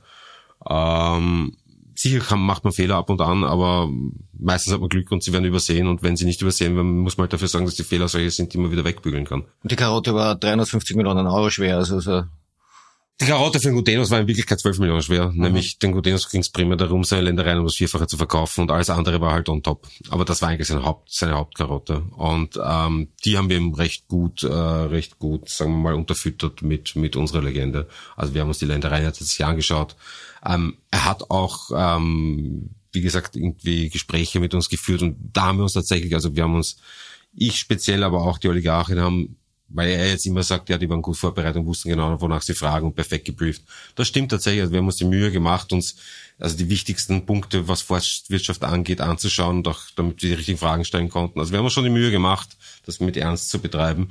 Und deswegen ging uns auf den Leim. Also ich weiß, weil damals bei Besichtigung der Ländereien war auch so ein Förster dabei und sogar der hat uns das abgekauft. Also wir hatten genau die richtigen Fragen und Festmeter Holz und welche, keine Ahnung, Holzbefall und was macht man, wenn das und wie viel was auch immer was, ich weiß es nicht mehr alles auswendig, aber wir konnten dort wirklich so glaubhaft auftreten, dass sogar der Förster des Waldes uns das abgekauft hat, dass wir Ahnung von der Thematik haben. Ich habe überhaupt keine Ahnung, wirklich keinerlei Ahnung über Forstwirtschaft, keine. Also ich habe es geschafft, diese paar Schlagworte, die ich kannte und deren ungefähre Bedeutung ich wusste, so in Kontext zu setzen, dass sogar ein Förster mir das abgekauft hat. So gesehen. Ganz ist das, gut. wenn man Leute nur in einen Maibach setzen muss und sie wirken gleich viel glaubwürdiger, woran liegt das? Ach nein, das mit dem Maibach war, ähm, der Maybach war, Also das Auftreten hat sicher eine Rolle gespielt. Ja, das Auftreten hat eine Rolle gespielt, aber der Maybach war halt ein billiges Ergänzungsmittel, wenn man so will. Also billig unter Anführungszeichen, weil wenn man 30.000 am Abend raushaut, dann sind, dann macht der Maybach die Sache auch nicht mehr fett, sage ich mal so. Also es war schon, ich glaube, es kostet so 300 die Stunde oder so. Und äh, ich habe es dann, ich habe dem Maybach die, eigentlich, glaube ich, von den, keine Ahnung, wie viele Stunden er gezahlt wurde, die Hälfte der Zeit vor dem Volksgarten parken lassen. Also es war eigentlich sinnlos gezahltes Geld. Aber es war halt, um zu zeigen. Weil wie schaut's aus, wenn du eine Oligarchin hast, die kommt mit dem Maybach, dann fährt sie weg, fährt mit dem Taxi an. Geht ja nicht. Der Maybach muss stehen bleiben. Wurscht, was es kostet. Kannst nicht machen. Geht nicht. Und so geht's halt dahin und das ist gleiche Geschichte. Also deswegen auch, weil alle immer fragen, okay, 30.000 am Abend, so viel kann ja kein Mensch saufen. Das stimmt schon. Aber wenn du mal irgendeinen Rapid-Fußballer 2000 Euro ins Gesicht schmeißt, damit er seinen Tisch leer macht und irgendwie Kellner 500 Euro Schein zusteckst als Trinkgeld, dann kommst du auch deine 30.000 weg. Das hört sich jetzt dämlich an und nach Geldverschwendung und so hat sich auch für einen Anwalt angehört, der war relativ sauer, kann man sagen, wie ich ihm gesagt habe, ich habe 30.000 gestern ausgegeben. Für was?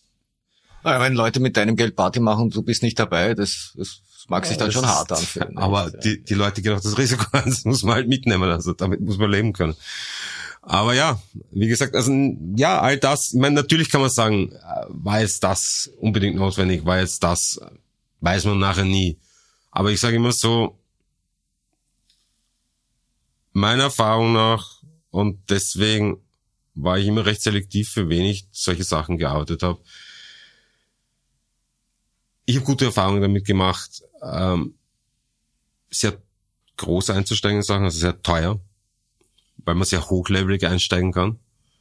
Aber es kostet halt sehr viel. Und eine der Erfahrungen, die ich für mich gemacht habe, dass äh, also ich hasse es, wenn mir jemand sagt, okay, gut, du musst auf Minimalbudget operieren, weil es einfach, ich weiß, es funktioniert für mich nicht gut. Also ich, ich, ich kann gut irgendwie in Dinge einsteigen, wo ich sehr hochlevelig einsteige.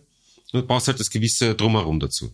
Also ich weiß, beim anderen Projekt, das ich hatte, da wollten, wollten mir die Auftragsgeberseite da gab es einen ewigen Streit drüber, weil ich darauf bestanden habe, einen Porsche zu haben und die wollten mir irgendwie einen Ford geben. Und ich habe gesagt, was machen wir mit dem Ford? Ich brauche keinen Ford. Boah, mindestens eigentlich wollte ich einen Bentley haben, sie mein Porsche am Ende nur gezahlt. was soll's? Gibt's eine Zahl? Was hat's gekostet, die Republik Österreich in ihren Grundfesten zu erschüttern? Ich muss ehrlich sagen, ich habe nie komplett durchgerennt. Was hört sich jetzt blöd an, aber warum? Weil es ja also diverse Neben Nebenschauplätze gab, die auch noch irgendwie bespielt werden mussten und gezahlt werden mussten. Aber also mittels sechsstellig würde ich, mhm. wenn ich es über den Daumen peilen müsste, sagen. Da muss man aber dazu sagen, dass wir tatsächlich auch noch andere Linien nachverfolgt haben, die nicht unbedingt in, mit Ibiza zu tun hatten, sondern mehr so mit diesen Geldtaschen aus, aus, aus dem Osten zu tun hatten. Und da, äh, ohne jetzt ins Detail gehen zu können, auch äh, das eher nicht so gut gelaufen ist, muss man ehrlich sagen. Also da ist, da ist einiges an Geld flöten gegangen, das eigentlich sinnlos flöten gegangen ist, muss man ehrlicherweise sagen. Um ähm, Kontakte Gutenus, da sind wir jetzt im Herbst, nämlich an Herbst 2017, mhm. Anfang 2018, wir sind mehr als ein nee, Jahr. Herbst 2017, da sind wir noch, also was, um zurückzukommen, weil da gibt's ja noch diese schöne Geschichte mit der OTS-Meldung, die ich immer so gerne erzähle, weil die OTS-Meldung ist tatsächlich noch ein eigenes Happening für sich. Also Gutenus kommt nach Ibiza und sagt, hey, was ist los, wie schaut's aus? Und ich sage ihm, hey, dies, diese Oligarchen komplett sauer, ihr habt es komplett versaut und er, um Himmels Willen, was machen wir jetzt? Ich sage, ich weiß nicht, was kann man machen. Wir brauchen Vertrauensbeweis. Ich muss euch glauben, dass ihr ernst seid. Also ihr, ihr kommt momentan rüber wie Clowns. Du hast den komischen Strache, der da besoffen oder Scheiße herumredet über Bitcoin-Kauf und Gold und ich meine, die ist da daneben gesessen eine Stunde, die hat mich nachgefragt, ob er debil ist. Also die hat mich echt gefragt, ob er dumm ist. Und ich verstehe es, weil, was soll's? Ja, ich weiß, er war komplett besoffen. Das war er am Ende, er war nicht komplett besoffen, er war halt schon alkoholisiert gegen Ende des Abends. Das stimmt schon. Auf der anderen Seite ist er nachher in die Disco gefahren, noch zwei Stunden lang. Also so schlimm kann es nicht gewesen sein. Aber wie auch immer. Ähm, und ich habe ihm halt gesagt, hey, wir brauchen Vertrauensbeweis es war komplett wurscht, weil ich wusste, der Anwalt macht eh nichts mehr in der Richtung. Und dann haben wir gesagt, die laufen mir den Spaß. Der Anwalt ist abgespr abgesprungen nee, im Sinne von, er, er meint jetzt also von seiner Seite aus keine weiteren Initiativen. Ja, keine, kein Budget mehr einfach. Also er hat, mir, er hat mir jetzt nicht vorgeschrieben, was ich machen soll. Er hat gesagt, also, weil ich gemeint habe, ja, wir könnten noch probieren, auf ein weiteres Treffen zu pushen. Er hat gemeint, also noch ein Treffen, noch mal 10, 20, 30, nein, mache ich nicht, nicht mehr drin. Ähm, und dann habe ich ihm halt entlang, weil ich tatsächlich äh, mich an diese diese alten Spionagegeschichten erinnert habe, wo es immer so schön heißt, keine Ahnung was, gab es, wenn man das solches Kind so ab und zu auf Flughäfen gelesen, diese, keine Ahnung, wie es auch immer heißt, Frederick Forsyth und so, diese alten Spionageromane, wo es dann immer heißt, wenn du eine Annonce veröffentlichst in dem und dem Zeitungsplatz, dem und dem Datum, das bedeutet das, keine Ahnung, was auch immer.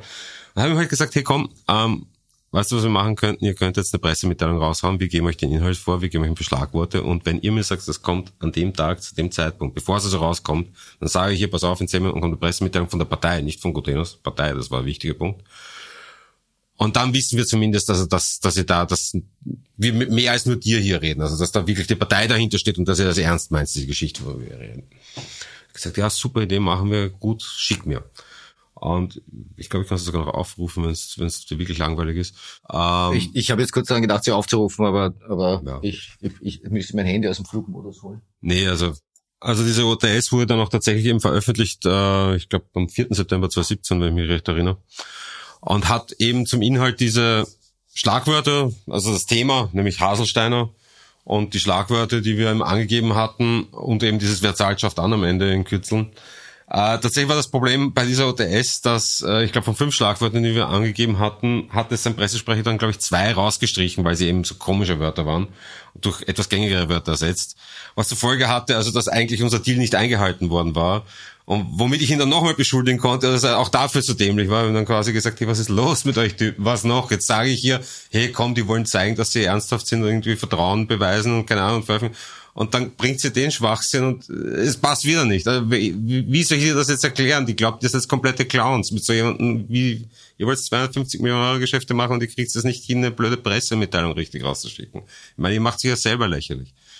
Und das hat er auch äh, wirklich akzeptiert. Er hat gesagt, ich weiß, das ist so fürchterlich um einen Pressesprecher. Ich kann nichts dafür. Bitte erkläre das. ist nicht meine Schuld. Der hat das drüber gelesen. Ich habe nicht gewusst, dass er drüber ist. Und ich weiß nicht, was für Blödsinn. Hatte das noch einen strategischen Nutzen oder war es schon nur noch, um ihn zu ärgern? Es, hatte, es war, um mich zu bespaßen. Nicht um ja. ihn zu ärgern, äh, weil er wusste ja nicht, dass es falsch ist. Deswegen konnte er sich nicht ärgern. Äh, ich weiß, also ich habe Tränen gelacht, wie die OTS rausgegangen ist. Also da ist jetzt die Botschaft für mich, man, man bekommt offenbar politisches Personal dazu, äh, Presseaussendungen zu verfassen mit vorgegebenen Inhalten. Ja, vor allem ist das nämlich die Presseaussendung der Partei. Es ist nicht der Herr Gutenus, der sagt, ich bin der Meinung, dass Herr Haselstein, sondern es ist die FPÖ, die sagt, ich bin der Meinung, dass der Herr, oder wir sind der Meinung, dass der Herr Haselstein. Das ist schon recht brutal. Also jetzt musst du mal, weil wir immer so irgendwie reden, ja, naja, ist jetzt so eine kleine Anekdote. Jetzt überlegen mal, dass morgen irgendwo rauskommt, keine Ahnung was, die CDU in Berlin hat eine Pressemitteilung sich diktieren lassen von was auch immer was, von Rheinmetall oder ich weiß nicht wem, da, da, also da, da treten Leute zurück. Ja. Brauchst nicht mehr drüber nachdenken. Ja. Und das ist, bei uns ist halt so eine Anekdote unter ferner Liefen, die kaum jemand mitbekommen hat. Genau, eine vermeintliche russische Oligarchennichte diktiert der FPÖ eine Presseaussendung gegen Hans-Peter Haselstein. Und ist eine Anekdote, die kaum jemand bis jetzt gehört hat. Und jetzt verstehst du, auf welchem Level Absurdität wir uns hier in dem Land bewegen mittlerweile dass sowas einfach nur mehr als Anekdote untergeht. Und das hat in dem Fall nicht einmal was gekostet, weil es ja. war ja, wie gesagt, die Karotte war ja da. Ja. Damit auch gesagt ist, das Immobiliengeschäft zwischen euch und Gedenus hat es natürlich nie gegeben, auch in weiterer Folge nicht. Richtig, ja. Er hat auch dann versucht, irgendwie das als einen Betrugsversuch hinzustellen, was natürlich nicht war, weil wir weil wir es halt you know, juristische Begleitung hatten in Form des Anwalts natürlich davor gesagt haben, dass er keinen Cent ausgibt. Also wir haben bei jedem Treffen alles gezahlt, wir haben auch äh, ihn hin und her gechauffiert, wir haben, also der hatte wirklich Kosten null. Das war auch wichtig, weil sonst hätte er sagen können, ja, okay, er hat im, Vor im Zuge der Verhandlungen und Vorbereitungen materiellen Schaden genommen. Aber es konnte er tatsächlich nicht, auch wenn sie es nachher probiert haben, da irgendwelche Betrugshandlungen draus rauszustricken. War es halt nicht.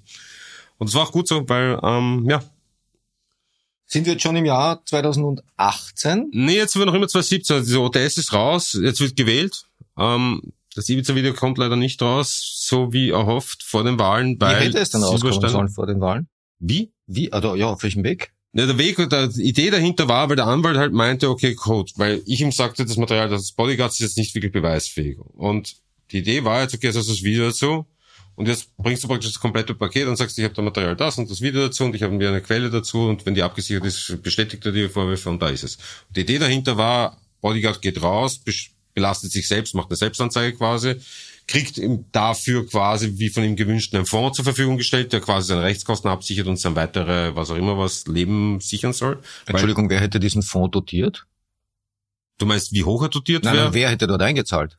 Ja, das war die Frage. Also die Idee des Anwalts war, jemanden zu finden, der praktisch Interesse haben würde, die ÖVP, äh, die FPÖ, äh, den Strache wegzukriegen und damit halt sicherstellt, dass dem Bodyguard Genüge getan wird und der Effekt erzielt wird. Das hat, war der erste Anlaufstation, was ich weiß, war Haselsteiner oder die Strabag besser gesagt. Zielperson war wohl Haselsteiner, weil der auch im Video genannt wird. Ähm, die haben das wohl relativ strikt abgelehnt, wie ich das mitgekriegt habe. Wie gesagt, war da nicht, für mich war der operative Teil der relevante. Also ich habe gesagt, okay, da, mach. Äh, hat nicht funktioniert, habe ich da mitgekriegt, recht bald einmal. Ähm, es war, glaube ich, sogar der ich glaube, es gab sogar nur ein oder zwei Versuche vor den Wahlen. Dann kam Silberstein. Silberstein-Affäre war halt das große Problem, weil der Anwalt jetzt sagte, ja, okay, äh, Dirty Campaigning geht jetzt, keiner wird das angreifen, kannst vergessen. Ich so, was heißt, das kannst vergessen? Die kommen in die Regierung. Und das war halt das, womit, also, es hat, für mich war immer, und auch da mag ich naiv gewesen sein, aber ich habe mich halt darauf verlassen, auf das innenpolitische Gespür und die Kontakte des Anwalts da. Weil er meinte, also wenn wir was haben, was dieses Material Polgers glaubwürdig macht, dann ist das gegessene Sache. Also dann ist kein Problem. Ist okay, gut, passt. Ähm, nur jetzt ich, war also die Situation das, dass man sich praktisch damit äh, beschäftigen musste, dass die vielleicht tatsächlich in die Regierung kommen. Und ich habe ein, ein Projekt, wenn du so willst, Projekt unter Anführungszeichen gehabt, ähm, das überhaupt keinen Exit hatte. Also normalerweise bei solchen Sachen hast du Exit-Strategien, wo du dann deine Legende auslaufen lässt mit einer sauberen Geschichte, warum du irgendwie aus dieser dieser Geschichte raustauchst quasi. Das hatte ich nicht. Ich habe einfach das Handy abgeschalten gehabt. Weil ich hatte kein Budget mehr und keine Geschichte mehr zu erzählen. Das war zwar für einen Moment okay, weil die im Wahlkampf beschäftigt waren, aber für mich war schon klar, dass irgendwann früher oder später mal irgendwann die, die Zeit haben wird, darüber nachzudenken, hey, was ist denn eigentlich mit dem Julian passiert und seinen, der Geschichte mit den 250 Millionen der Kronenzeitung. Und ich war natürlich dezidiert nervös dann, weil der Anwalt hatte den, den, den guten Vorteil, dass der nicht in Ibiza dabei gesessen ist. Wir haben den Anwalt beim ersten Treffen mehr oder weniger aus der Schusslinie genommen, indem ich ihn mehr oder weniger rausgeschmissen habe aus dem Treffen. Ist das Video 2017 Ende oder in, in, in, in zeitlicher Nähe zu den Wahlen, also vor den Wahlen schon jemandem gezeigt worden? Ich glaube ja, also was ich weiß, was ich weiß, also soweit ich mich erinnere, ist sowohl äh, diese Strabag-Variante und ich glaube sogar e-, eine, eine, eine der Anläufe bei der SPÖ, ich glaube es gab zwei insgesamt, war, was ich weiß, vor den Wahlen, ja.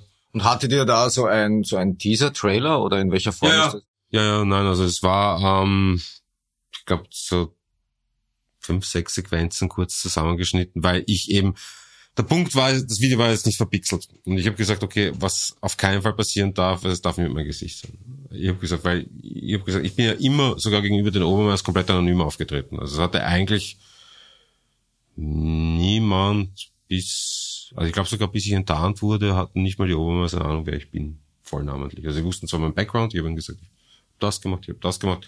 Nee, oh, sie mussten, weil ich habe ihnen Unterlagen, ich habe ihnen Aktenstücke von Blass und Teuer gezeigt. Also ja, da wussten sie schon. Aber knapp vorher, sagen wir mal. Aber ich habe wirklich peinlichst genau darauf geachtet, ähm, dass, dass mein Name nirgends auftaucht, eben weil ich wusste, dass ich ihm anwesend war und ich habe keine Dementi-Möglichkeit. Also beim Anwalt war der Punkt, dass wir gesagt haben, okay, gut, sogar wenn ihr jetzt draufkommt, dass was schiefgelaufen ist, mich erreichen sie nicht, mein Handy ist abgeschalten, sie kommen zum Anwalt. Der Anwalt hätte dann gesagt, um Himmels Willen was wirklich, ich bin auch getäuscht, weil ich weiß nicht, keine Ahnung, was kann ich da nicht sagen, ich habe auch nur die Handynummer, keine Ahnung, was da los ist. Das wäre vielleicht nicht unbedingt glaubwürdig gewesen, aber wo hätten sie weitergemacht sollen?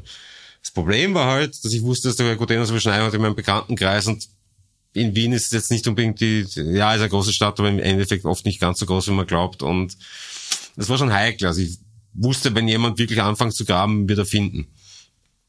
Ich war halt immer darauf ausgelegt, dass bevor die anfangen wirklich zu graben, passiert was. Das war halt mein, mein Eindruck der Dinge. Und damit war jetzt, das stand jetzt nur unter, unterm Fragezeichen, sag ich mal. Das war jetzt nicht mehr so ganz klar. Und die Silberstein-Affäre spielt dann auch noch dazwischen und dann kamen also die Wahlen, die Wahlen gingen vorbei und die FPÖ war wie absehbar in der Regierung. Und dann noch viel schlimmer, ich weiß, also der Tag, an dem dann die, die, die Ministerien vergeben wurden, wo ich dann mitkriege, dass die FPÖ das Innen- und das Verteidigungsministerium hatte, war ein richtig, richtig schlechter Tag für mich. Also da, ich weiß, ich glaube, an dem Tag habe ich mich, glaube ich, relativ niedergesoffen, weil das war so der Tag, wo ich mir gedacht habe, okay, jetzt habe ich richtig, richtige Probleme. Weil jetzt hatte ich also praktisch eine Partei, von der ich persönlich ausging, dass sie zumindest, wenn nicht Finanzierung, dann doch in irgendeiner anderen Art und Form Unterstützungsleistungen aus, aus Russland erhält. Ähm, ich meine, Herr Strache selbst gibt, glaube ich, im Ibiza-Video ja an, dass irgendwie ein, ein, Berater von Putin ihn beraten würde im Wahlkampf und sonst was. Also da gab es schon deutliche Kontakte und ich ging davon aus, dass sie weit über das hinausgehen. Ähm, die, deren Chef und jetzigen Vizekanzler ich also quasi wegputschen konnte, wenn man so will, so wie die sie immer so schön ausdrücken, ähm, mit einem Video, das ich erstellt hatte. Und die hatten auf ihrer Seite einen kompletten Staatsapparat mit Verteidigungsministerium und Innenministerium. Die Innenministerium ist sowieso, wenn man ein bisschen was über österreichisches Innenministerium weiß, jetzt nicht unbedingt äh, FPÖ-feindlich gesinnt, sage ich mal. Auch wenn zwar alle brav bei der bei der KDÖ oder wie sie heißt sind, aber im Endeffekt sind die ideologischen Linien äh, deutlich weiter rechts oft zu suchen. Jedenfalls an der Basis des Polizeiapparats, nicht? Also ja. da ist die, da ist die Durchdringung Richtung Blau auf Polizeigewerkschaft schon sehr stark. Ja, aber auch generell, glaube ich. Also ich glaube, man muss unterscheiden zwischen Gewerkschaft, bei Gewerkschaft trittst du bei von dem, was du dir erwartest an Vorteilen. Also ich würde jetzt dezidiert behaupten wollen, dass nur wenn man nicht bei der Auf ist, kann man auch immer dur durchaus äh, FPÖ-freundlich sein. Es ist halt für die Karriere vielleicht besser, wenn man es offiziell in schwarzes Tuch kleidet, aber die, die Gedanken, die privaten mögen durchaus blauer gefärbt sein, als so manche denken von einem breiten Teil der Polizei. Das traue ich mich schon zu sagen. Man braucht sich nur zum Beispiel anschauen. Ich glaube, es gab mal einen ganz schönen Artikel lustigerweise sogar im Kurier, man möge es nicht glauben, ähm, über das Wahlverhalten im 16. Bezirk in dieser Polizeisiedlung, die, glaube ich, mit 60 oder 64 Prozent FPÖ-Wähler äh, gewählt hat. Also das lasse ich da nicht mehr mit der, mit der Beteiligung bei der Auf, äh, auf, Aufschlüsseln. Da geht schon drüber hinaus deutlich. Also ja, jedenfalls, das war die Problematik. Äh, ich hatte meine eigene Vergangenheit mit, den, mit dem Innenministerium und wusste, dass ich dort nicht unbedingt Freunde sitzen hatte. Äh, also für mich eine sehr unangenehme Position zu haben und auch meiner Einschätzung eine sehr gefährliche Position. Äh, und das hat dann auch dazu beigetragen, dass ich ähm, deutliche Abstriche in meiner Lebensqualität hingenommen, hinnehmen musste. Und dementsprechend auch Druck auf den Anwalt ausübte, da irgendwie Fortschritte zu produzieren. Weil Aber Entschuldigung, ist doch jetzt vollkommen widersinnig, weil wenn ihr den Kopf in den Sand gesteckt hättet, hm. äh, dann wäre Österreich zwar halt ein anderes Land, weil dann wäre das Ibiza-Video nicht öffentlich geworden, aber äh, es wäre doch viel bequemer gewesen, oder? Das war die Theorie des Anwalts. Und der Anwalt äh, war der Auffassung, solange wir nichts machen, passiert nichts. Und ich war anderer Auffassung. Ich habe gesagt, nein, das ist nicht so. Also dir passiert vielleicht nichts, mag schon so sein, aber das Problem ist, wenn die mal anfangen nachzudenken, was da damals passiert ist und anfangen zu stochern und irgendwie mitkriegen, weil der Punkt war ja, er hatte jetzt nun mit diversen Seiten offenbar geredet und Wien, wie gesagt, keine Großstadt und gerade mein Eindruck vom politischen Betrieb noch weniger eine Großstadt, sondern da reden alle mit allen und jeder irgendwie tauscht Informationen aus. Und also bis heute bin ich unglaublich äh, verwundert darüber, dass da nicht viel früher was zu denen durchgedrungen ist. Und wäre aber was zu denen durchgedrungen, was jetzt ein durchaus realistisches Szenario ist, ähm, dann kannst du davon ausgehen, dass die irgendwas in Bewegung gesetzt hätten. Und jetzt waren sie halt nicht mehr nur irgendwie die FPÖ, die dämlich genug ist, ODS-Meldungen rauszuschicken auf Anweisung von irgendeiner russischen Oligarchennichte, sondern sie waren halt die FPÖ, die ein Innenministerium und ein Verteidigungsministerium unter sich hatte und damit halt den kompletten Polizei- und Nachrichtendienstapparat. Die mögen zwar jetzt in der Qualität nicht sonderlich aufregend sein in Österreich, aber sie sind halt dort noch immer, sie haben Ressourcen, die deutlich über das hinausgeht, was jemand wie ich als Einzelperson in der Lage ist abzufedern, sagen wir es mal so. Ich meine, ich glaube, ja, ich, ich, ich habe mich ganz gut gehalten gegenüber dem, was die Behörden mir da versucht haben, zwischen die Beine zu werfen, aber am Ende des Tages ist es trotzdem keine Position, die du haben willst. Und ja, so war es dann auch am Ende des Tages. Ich habe also gedrängt darauf, irgendwie eine Lösung zu finden und eine Lösung war offenbar nicht zu finden und habe dann ähm, wie gesagt, ich, wir hatten die kuriose Situation, dass wir divergierende Interessenslinien jetzt hatten ähm, oder Positionen hatten und trotzdem halt noch Freunde waren. Und wir haben, ich weiß, ich mich dann paar Leuten so halb anvertraut, denen ich vertraut habe, mit der Problematik, die ich hatte. Die sagt mir halt alle, hey, vergiss den Anwalt. Mach, was du machen musst. Lass den Anwalt Anwalt sein, der, der hat sein Spiel gespielt. Jetzt geht's um dich. Schau Hattet ihr eigentlich ein, ein Arrangement intern, der Anwalt und du, was man mit dem Video machen kann? War da quasi das Verwertungs, die Verwertungshoheit bei ihm allein? Nein, nein. Also der Punkt war, äh, das, das habe ich mir herausgedungen, eben, ich habe gesagt, das Video bleibt bei mir. Also er hatte tatsächlich, und deswegen bin ich auch so sicher, weil immer so oft die Frage kam, ja, wir hatten den Release gesteuert und wir hatten das. Das Video, es hat kein Mensch das Video außer mir. Ich habe es noch nie aus der Hand gegeben und ich weiß, dass die Art und Weise, wie es verschlüsselt wurde, so ist, dass also auch die NSA sich dran setzen kann und irgendwie drei, drei Jahre braucht, um es zu entschlüsseln, äh, vermutlich zumindest. Aber jedenfalls für alles, was, was abseits der NSA ist, reicht's locker aus. Also war eine Art von, von Doppelt- und Dreifachverschlüsselung, die, die jeder Polizeibehörde locker standhält, sage ich mal. Und ich war auch sehr bedacht drauf. Also ich war, habe mir tatsächlich äh, meine IT-Level sehr weit hochgefahren. Ähm, auch meine ganzen, lustige Weise wurde dann irgendwie vermutet, dass diese Oligarchin aus dem baltischen Raum ist, weil meine Server im baltischen Raum waren. Das hat nichts damit zu tun. Der Faktum war einfach, dass dort ähm, ein Anbieter war, dessen Sicherheitsleistungen so hochgradig waren, dass ich meine ganze Serverinfrastruktur dorthin verlegt hatte. Genau deswegen. Also ich hatte eben aus genau dem Grund, ich habe also meine IT-Levels extrem hochgefahren. Ich habe angefangen, mir meine Wohnung mit, mit, mit Panzerglas zu verglasen. Ich hatte sehr, sehr teure Schließanlagen einbauen lassen. Also ich hatte, ich hatte richtig investiert in Sicherheitsmaßnahmen. Das heißt, zu dem Zeitpunkt warst du dann schon auf, ich mache jetzt Richtung Veröffentlichung, auch wenn der Anwalt nicht mitmacht, oder der Leibwächter war da auch schon aus dem Spiel? Oder? Naja, der Punkt war, das Problem war, ich hatte nun mal keinen Kontakt zum Leibwächter an sich. Und der Punkt war, also der Anwalt sagte mir, nee, der Leibwächter, also wenn wir den Leibwächter absichern, dann, dann der zieht mit. Und ich habe gesagt, okay, dann mach das und äh, kam halt nicht weiter. Und ich sagte, ja, okay, gut. Bei uns war klar, es war schon ein Release, war immer der Punkt. Es war nicht der Punkt, jetzt zu sagen, okay, wir finden jemanden, der Kompromat in der Schublade haben will und gut genug zahlt. Also das war dezidiert nicht das Ziel dafür. Es war das Ziel. Die Idee dahinter war, der Anwalt hat das immer unseren Regenschirm genannt. Was er gesucht hat, war jemand mit genügend Reputation, öffentlichem Auftreten und auch finanziellen Mitteln, der quasi derjenige sein könnte, der diese Sachverhalte an die Öffentlichkeit tragt für uns. Es wäre klar gewesen, dass wir es produziert hätten, aber wir hätten einen Regenschirm gehabt, wo wir drunter hätten stehen können. Das wäre praktisch, der hätte den Großteil des Blowbacks abfangen können, der hätte den Bodyguard irgendwie Rechtssicherung besorgen können, der hätte uns medial verteidigen können. Also jemand, der quasi eine Art Schutzmauer darstellt. Ja, wer wäre das gewesen? Haselsteiner ist gefallen. Den Haselsteiner war die Idee vom Anwalt, wie gesagt, ich kann nicht beurteilen, ob er richtig oder falsch, aber tatsächlich muss man sagen, er hat sich, glaube ich, ein, zwei Monate vorher eingebracht in so ein komisches Forum, äh, was auch immer, wie es geheißen hat, da gegen die FPÖ oder was. Also er hat schon zumindest öffentlich sehr den Eindruck erweckt, dass ihm sehr viel dran liegen würde. Und im Endeffekt des Tages hätten wir es am Silbertablett serviert dass der Haselsteiner die, die, die Reputation und die Mittel hat, sowas zu stützen, ist, glaube ich, auch unbestritten. Also so gesehen scheint mir die Idee jetzt nicht ganz so absurd. Ich kenne natürlich nicht die internen Verwicklungen von Herrn Haselsteiner, weiß ich nicht. Also ich will ihm jetzt nicht irgendwie äh, vorwerfen, dass er nicht getan hätte, aber also es schien mir als Überlegung jetzt nicht weltfremd, sagen wir es mal so. Ähm, das war eben nicht erzielbar und damit war halt die, die ursprüngliche Idee nicht durchführbar die ursprüngliche Idee eben, dass der Bodyguard rausgeht, weil er halt seinen komischen Fond da kriegt, äh, den Strache belastet, Strache dementiert und dann hat man das Video als Gegenbeweis raus. Das war die ursprüngliche Idee immer.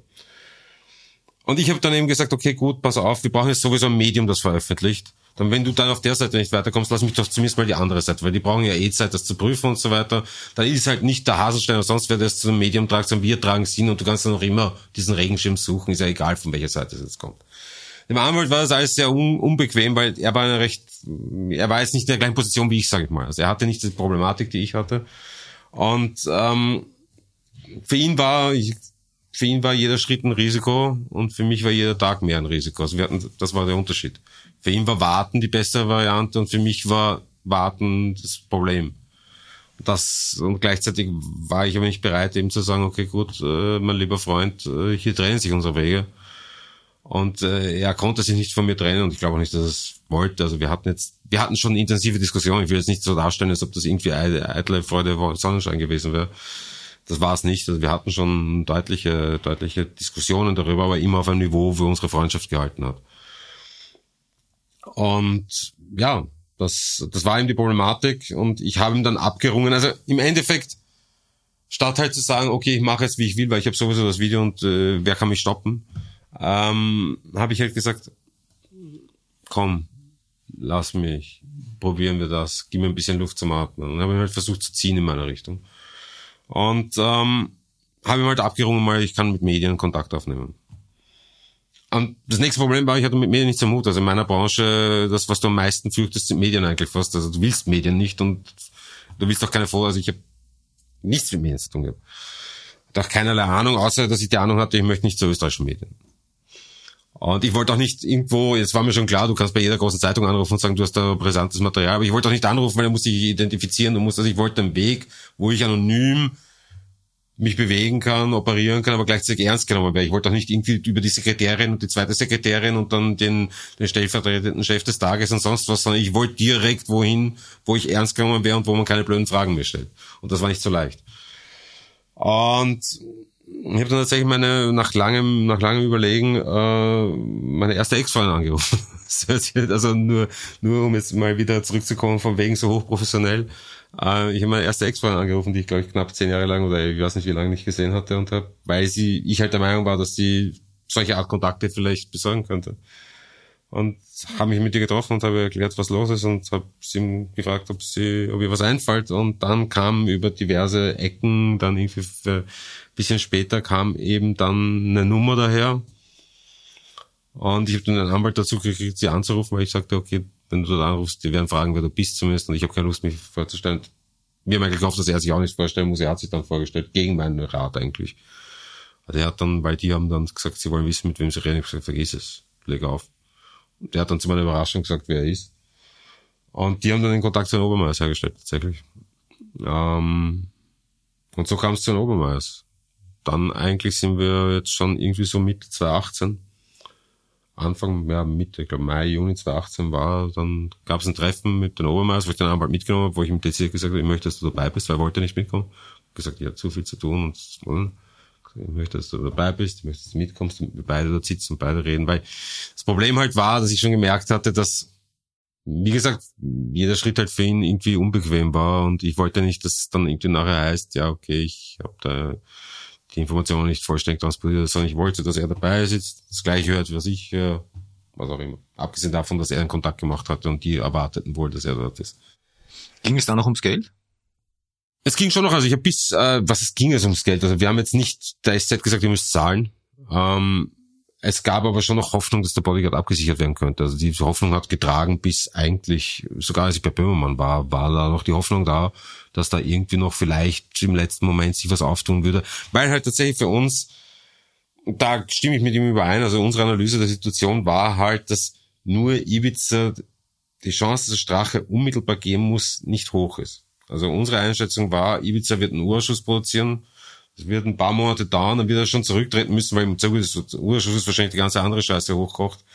Aber diese paar Monate sind wir unter Vollfeuer und wir haben eben keinen Regenschirm, wir haben niemanden, der sich vor uns stellt und wir haben eine FPÖ, die weitwund geschossen ist und um sich schlägt wie wahnsinnig und einen Apparat hinter sich stehen hat, der zu einigen in der Lage ist, sagen wir mal. Das ist eine beschissene Ausgangssituation. Und ähm, deswegen haben wir gesagt, okay, wir brauchen zwingend einen Bodyguard, weil Bodyguard bringt strafrechtliche Vorwürfe. Das heißt, er kommt raus, sagt das, Strache dementiert, wir legen das hinterher, damit ist die Glaubwürdigkeit hergestellt und das haltet er nicht aus. Weil da ist, also die Buchhaltung ist schnell auszuheben und da sieht man, wenn das losgeht, ist innerhalb von drei Tagen klar, da passt was nicht. Und da ist er rücktrittsreif. Und wie gesagt, die Einschätzung von uns beiden, und ich teile diese Einschätzung bis heute, ist, wenn du einen Politiker so unter Druck setzt, dass er rücktrittsreif ist, hat er die Stärke, die Macht eines Politikers liegt in seiner Position. Das ist nicht wie irgendein Oligarch, der seine Macht daraus zieht, dass er vier Milliarden liegen hat und sich alles kaufen kann damit. Sondern die Macht eines Straches besteht darin, dass er eine Partei hinter sich hat, ein Parteiapparat. Und wenn er der Partei aber mehr schadet, als er bringt, ist er gar nichts mehr. Das ist auch zutreffend. Siehe Strache heute. Also das ist schon richtig und das war eben der Punkt. Das war das, was wir erreichen wollten, unmittelbar. Einfach auch schon, nicht nur, weil es für uns wichtig war, jemanden wie den Strache einfach äh, die Zügel der Macht aus der Hand zu nehmen, sondern einfach auch aus Eigensicherungsinteressen. Also einfach ganz, ganz egoistisch auch gedacht, muss man ganz ehrlich sagen. Es war einfach der Punkt, dass wir gesagt haben, okay, das ist verdammt gefährlich. Und wie wird's weniger gefährlich, wenn wir das erreichen? Und wir haben eh schon genug Risiko auf uns genommen. Also man möge mir jetzt Feigheit vorwerfen, aber ich, ich, ich bezweifle, dass es viele Leute gibt, die so weit gegangen wären, wie wir gegangen sind. Ihr wart bei den Obermeiers, aber dann seid ihr zum Spiel auch noch gegangen. Warum das? Nun, ähm, wir sind nicht zum Spiegel auch noch gegangen, sondern der Punkt war, wir waren bei den Obermeiers und das Problem war ja nun mal, dass äh, der Anwalt sehr restriktiv äh, mir, also ich habe alles mit ihm, ich wollte bei allen Entscheidungen Einigkeit haben. Das war mein Anspruch. Das war eigentlich unser, unsere Abmachung war, jeder hat ein Vetorecht. Und er hat sich halt, äh, er wusste, er war ihm eines bewusst, er hat es mir ein paar Mal so gesagt, er hat gesagt, du versuchst mich über die Linie zu ziehen. Ich weiß, was du hier machst. Du versuchst mich über die Linie zu treiben. Hat er schon recht war so, aber ich, ich habe es halt, ich wollte nicht sagen, ja, natürlich versuche ich über die Linie zu treiben, sondern und so klein, weil es halt versucht, am, Faden zu ziehen, ein bisschen immer ein paar Zentimeter mehr Faden von ihm zu kriegen. Und da war halt am Anfang, okay, du kannst, du kannst einen Trailer zeigen, einen Trailer gezeigt. Die wollten natürlich mehr, okay, was mit dem ganzen Material. Ich durfte nicht einmal sagen, dass der Punkt war, ich hatte nicht mal die Erlaubnis von ihm über die Quelle zu reden. Das heißt, ich musste, ich habe also Obermeister gesagt, okay, gut, da gibt's ein Problem mit dem Material. Ich kann nicht sagen, was es ist. Die haben gesagt, okay, aber ohne das Material können wir nicht prüfen, ohne Prüfung können wir nicht rausgehen. Okay. Ja, was können wir machen? Dann habe ich den, hat wochenlang gedauert, bis ich dem Anwalt abgerungen habe. Dann habe ich also diesen berühmten weißen Bildschirm herstellen lassen, was recht aufwendig war, den sie ja da in ihrer Doku dann verwendet haben. Was auch eine ganz lustige Geschichte ist, weil tatsächlich, wie sie, ich war im Haus, als sie gefilmt haben, und sie haben mich gefragt, ob ich bereit wäre, mich filmen lassen zu von hinten. Und ich habe gesagt, nein, keine Chance. Ja, wir wollen das unbedingt diesen weißen Bildschirm für unsere Doku haben. So, ja, dann nimmst du das blöde Ding und geht's halt drauf und ich warte da unten und ich habe dann wirklich vor der Tür gewartet, also ein Stockwerk war auf den blöden Laptop, dass es zurückkommt. Ich habe gesagt, du hast fünf Minuten Zeit. In fünf Minuten ist der Laptop wieder bei mir. Weil ich eigentlich geschworen hatte, nicht aus der Hand zu geben.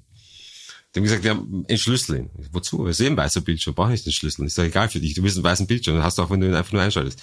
Ja, aber ist ja, nein, nein, nein, du kriegst, ich entschlüssel dir sicher nicht. Machen wir nicht. Du kriegst jetzt das Ding, du kannst draufdrücken, dann wird er weiß, aber ich entschlüssel das nicht. Weil es war halt komplett kodiert. Also es war eine unglaublich komplizierte Prozedur, das Ding zu entschlüsseln. Und so, also wir hatten da jetzt auch nicht das große Vertrauenslevel. Ich habe die, ich habe die recht, wir haben uns gegenseitig ziemlich genervt. Genervt, okay. Ja, ja, nein, wir haben uns also, wir sind uns im Zuge der Recherche richtig, und zwar zeitweise auch absichtlich auf die Nerven gegangen. Also ich weiß, dass sie dann darauf bestanden, diese Oligarchin zu treffen, was ich immer als absolut rote Linie deklariert hatte. Es gab so zwei, drei blutgedrängte rote Linien bei mir und eine davon war diese Oligarchennichte. Und dann kamen sie und haben gemeint, ja, der Wolfgang Krache, Chefredakteur, würde nicht veröffentlichen, wenn sie nicht mit den Oligarchen nicht reden können. Ich habe gesagt, hey, das falte ich jetzt an. Wir haben das, ich habe das so kristallklar gestellt, wie es nur geht. Das passiert nicht, weil ich auch wusste, dass sie es nicht macht. Also die, niemand versteht, was für eine Diskussion ich mit ihr hatte, dass sie diesem Treffen zustimmt und was die Konditionen dafür waren für dieses Treffen. Die Konditionen waren teilweise, äh, also da gab es Ideen, die ich hier nicht wiederholen will, aber die gingen auf ein Level hoch, das das äh, recht absurd war. Und jedenfalls haben wir gesagt, wir veröffentlichen nicht, wenn wir die nicht treffen können. Ich habe gesagt, okay, dann lassen wir es. Wurscht. Was soll's. Kamen sie natürlich zurück und haben gemeint, ja komm mal, das ist so weit und keine Ahnung, das Material, und die Welt verdient das Material, das ist ja la la la. Und ich, ich hatte auch ein Interesse zu veröffentlichen, aber ich, es war halt so ein permanenter, das gleiche, was ich mit dem Anwalt hatte, hatte ich mit den Obermeiers am Ende. Und ich habe ihn dann als Retourkutsche für das Treffen, äh, da gibt es ein passiers Treffen, verlassen ein Hotel beschreiben, äh, habe ich ihm dann tatsächlich GPS-Koordinaten geschickt, weil ich wusste, dass jemand, der damit noch nie gearbeitet hat, das fürchterlich schwierig hat. Ich hätte ihm genauso gut sagen können, fahr zu der Adresse, aber ich, ich wollte ihn halt ärgern. Ich habe halt dann tatsächlich geschrieben, hier sind die GPS-Koordinaten, Minute so viel, Sekunde so viel, keine Ahnung. Er so, was, wo ist? Mir wurscht du bist Journalist, findest raus, wie du damit umgehen musst. Und er hat das erste, als er das eingegeben hat, hat er irgendwie zum Hofbräuhaus in München gefunden. ich weiß nicht, was er gemacht hat. Ich sag, ich bin da. So, das kann nicht sein, weil ich sehe nicht. Oh, ich stehe vom Hofbräuhaus in München. So, ich bin nicht in München, ich bin beim Hofbräuhaus. Ich weiß nicht, wo du hingefahren bist. Er war natürlich super sauer, weil ich so, ja, wo bist du? Sag ich, schau die Koordinaten an, dann wirst du schon finden. Er war natürlich super angepisst. Aber ja, so ging's halt dahin. Also das war, das war das Art, die Art Verhältnis, die wir hatten in der Recherche. Also es war schon, und er war auch, also ich weiß, ich hatte ein Treffen, das zweite Treffen, das ich mit dem Bastian Obermeier hatte, nach dem Ersttreffen, wo der Anwalt dabei war, war im China-Restaurant. Und ich kam dorthin, er hat die ganze Zeit auf seinem Handy herumgedudelt halt, irgendwas geschrieben und mich eigentlich komplett ignoriert. Also ich habe mit ihm geredet, ich war halt super sauer, weil ich mir gedacht, ich, meine, ich komme daher, ich sage jedes Treffen prinzipielles Risiko. Es ging eigentlich, ich habe operiert auf der Annahme, dass ich theoretisch unter Observation sein könnte. Also ich habe auch sehr komplizierte Fahrwege immer genommen und teilweise Transportmittelwechsel vorgenommen. Ich habe wirklich operiert auf der Annahme, so als ob ich unter Observation wäre. Das heißt, ich habe unglaublich komplizierte, komplexe Dinge abgespult, um halt äh, möglichen Observationen zu entgehen und komme also nach relativ viel Aufwand dort zum Kinorestaurant hin und der, der dadelt auf seinem Handy herum. Und ich meine, ich wusste damals nicht, dass er irgendeine super wichtige Info da gerade für eine Recherche reingekriegt hat, die halt in dem Moment wichtig war. Für mich war es halt einfach, okay, der Idiot sitzt da und ignoriert mich, während ich ihm versuche zu erklären. Und, äh. Das war ziemlich zäh, dieses Material unter die Leute spricht schlussendlich offenbar, oder? Also wenn ich ja, mir das war nicht zäh, ich meine, man hätte es einfach hinlegen können, dann wäre es kein Problem gewesen. Das Problem ist halt, das konnte ich nicht. Und die verstanden nicht, warum am Anfang man muss, ich meine, aus ihrer Perspektive total versteht das schon, weil da ist jemand, der zeigt dir quasi was her. Und dann sagt er, ja, du kannst es nicht haben und ich kann nicht erklären, warum. Und obwohl war bei ihnen so, sie haben sich anfänglich, weil sie natürlich nicht wussten den Grund, war wahrscheinlich die Annahme, naja gut, wenn wir jetzt ihm die kalte Schulter zeigen, dann kommt er eh, weil er ist einmal zu uns gekommen, jetzt zeigen wir ihm halt die kalte Schulter, dann wird er wiederkommen nicht wissend, dass es nicht an mir lag. Also wie ich dann erklärt habe, wie ich dann vom Anwalt nach Monaten die Erlaubnis hatte, ihnen zu erklären, was das Problem ist, verstanden sie es. Aber das Problem war, sie konnten es auch ihren Leuten nicht erklären. Sie hatten das gleiche Problem auch intern. Sie konnten es nicht sagen. Sie konnten sagen, wir gibt das Ding, wir kriegen das Material aber nicht. Die Frage der Chefredaktion war, warum nicht? Die können wir nicht sagen. Und auch gegenüber zum Beispiel den anderen Medien. Also, weil ich weiß, ähm, da gab es ja nach Release dann äh, von vielen Medien die Frage, na, warum hat das zwei Jahre gedauert? Und ich weiß, also da gab es dann die Obermeisterung ist, glaube ich, was ich weiß, ich möchte jetzt nicht für sie reden, aber was ich weiß, intern kommuniziert, er gibt schon Gründe dafür, aber ich kann es nicht nennen. Und ja. Spiegel, wie, wie kam der Spiegel? Also, also Spiegel, Spiegel war tatsächlich, ähm, ich hatte dann, es gab jemanden, den ich kannte und dem ich vertraute, der meinte, warum ist noch so ein Spiegel dazu? Und ich so, warum Spiegel? Ich so, naja, warum nicht? Also erstens, weil ich mich eben beschwert hatte bei dem über die Obermeiers und ihre Art halt. Und der meinte halt, ja, warum nicht den Spiegel auch? Ich kenne da jemanden und irgendwann mal vertrauen und keine Ahnung was. Ich gesagt, bin mir da ein bisschen überlegt und mir gedacht, ja, warum nicht eigentlich? So kam ich eigentlich auf die Idee, die Bandbreite zu erweitern. Also für mich war halt, es dauerte eh irgendwie, offenbar es zog sich, es war absehbar, dass wir noch nicht releasefähig waren, wenn man so will. Und ich dachte, was schadet? Also warum nicht? Ist doch gut. Erstens war die Möglichkeit da, dass da mehr, mehr Leute erreicht werden. Zweitens hat der mir irgendwie gesteckt, äh, du, wenn Spiegel und SZ, die noch nie irgendwie kooperiert haben, gemeinsam rausgehen mit einer Story aus dem garantierten Knall. Er sagt allein das Faktum, dass die zu zweit mit einer Story rausgehen, ist schon wurscht, was die Story ist. Nur das Faktum, dass die zu zweit rausgehen, hast du die Aufmerksamkeit von der ganzen Medienbranche. Du sagst, super, perfekt. Was will ich mehr? Genau das will ich. Und so kam ihm der Spiegel in die Ziehung. Der kam aber deutlich später. Also der Spiegel war sicher mal sechs Monate oder was nach Erstkontakt SZ oder so. Auftritt Jan Böhmermann. Mhm. Oder eigentlich Auftritt Julian Hessenthaler bei Jan Böhmermann. Das ist ein Thema, das hochgekocht ist die letzten Tage, zu dem ich mich bis dato enthalten habe. Ähm, ich habe dazu allerdings einen Beitrag zu leisten. Na, dann leist mal deinen Beitrag. Äh, ich hatte tatsächlich Gelegenheit, mit äh, Jan Böhmermann darüber zu sprechen, und zwar 2020, Anfang 2020, da war ich mit äh, meinem Bühnenpartner Klaus Opitz wegen eines Projekts dort. Hm. Und wir haben in größerer Runde fünf, sechs Leute auch darüber geredet, über deinen Besuch hm. bei, bei ihm und seinem damaligen Produzenten.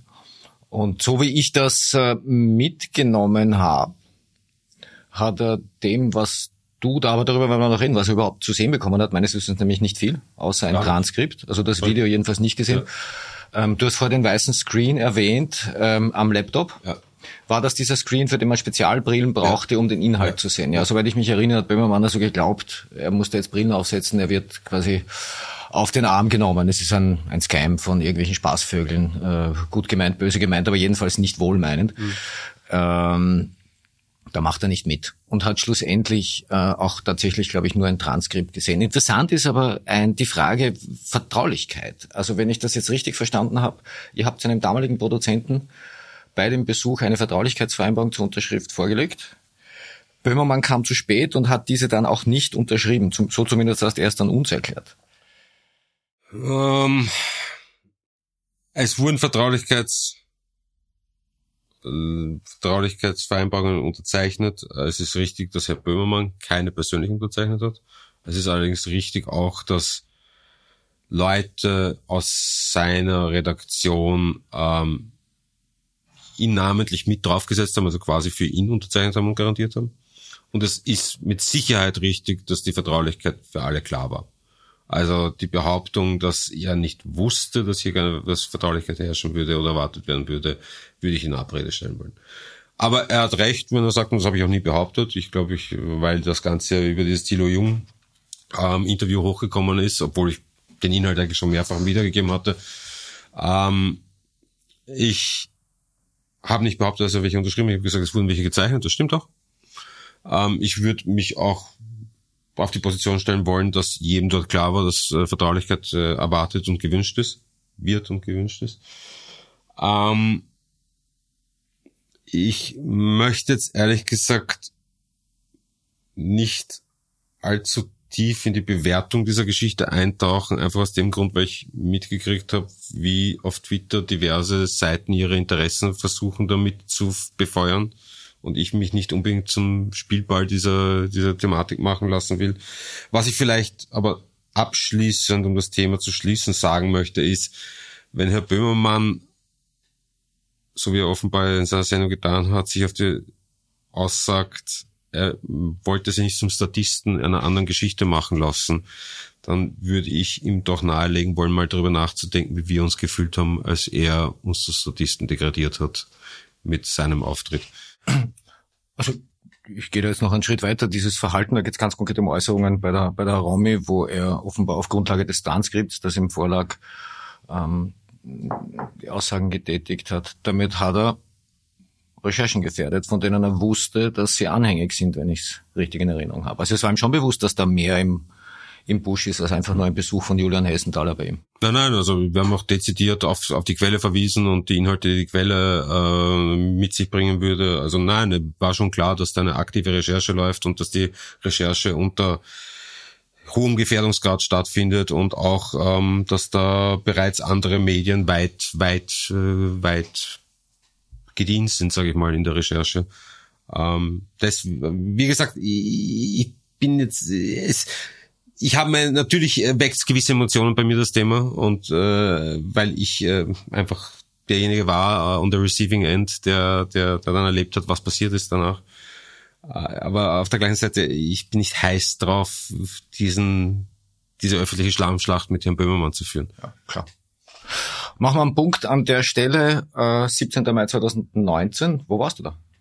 Ich war nur noch am Staffelsee. Jetzt weiß ich es, weil ich muss erst mal nachdenken, weil ich das jetzt schon zum dritten oder vierten Mal gefragt habe. Jetzt weiß ich es endlich einmal auswendig im Murnau am Staffelsee. Es ist unweit von München.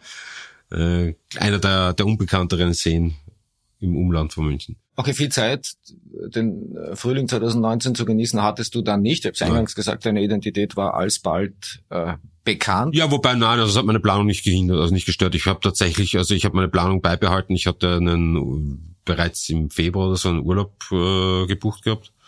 Hab den auch ganz normal angetreten, also bin dann am 31. Mai von München aus Richtung Spanien geflogen. Ganz normal wie geplant, äh, ohne, ohne Zwischenfälle. Ähm, also das hat meine, die, die Veröffentlichung meiner Identität hat, weil ich habe gewusst, in Spanien interessiert das kein Menschen. Ich wusste, also Haftbefehl gibt sicher auch kein, kein Problem ich wollte halt einfach nur nicht unbedingt, also die Medien haben, haben meine Firma belagert und haben halt alle belagert, die, die in meinem Umfeld waren, soweit es eruierbar war. Aber ich wusste, also in Spanien wird das nicht zutreffen und äh, ja, war dann knapp sechs bis acht Wochen in Spanien. Uh, trotzdem ist das Ganze dann nicht allzu gemütlich ausgegangen für dich in weiterer Folge. Das ist richtig. Ähm, du wurdest in Deutschland festgenommen. Weit später, ja, dann ja. im Dezember 2020. Auf österreichischen Wunsch hin, auf österreichischen Behörden Wunsch hin? Was mhm. war da der Verdacht damals, oder die Vorwurfslage? Der Vorwurf war Drogenhandel, also schwerer Drogenhandel sogar, und äh, das war ja Unterpressung, waren die Gründe für den Haftbefehl.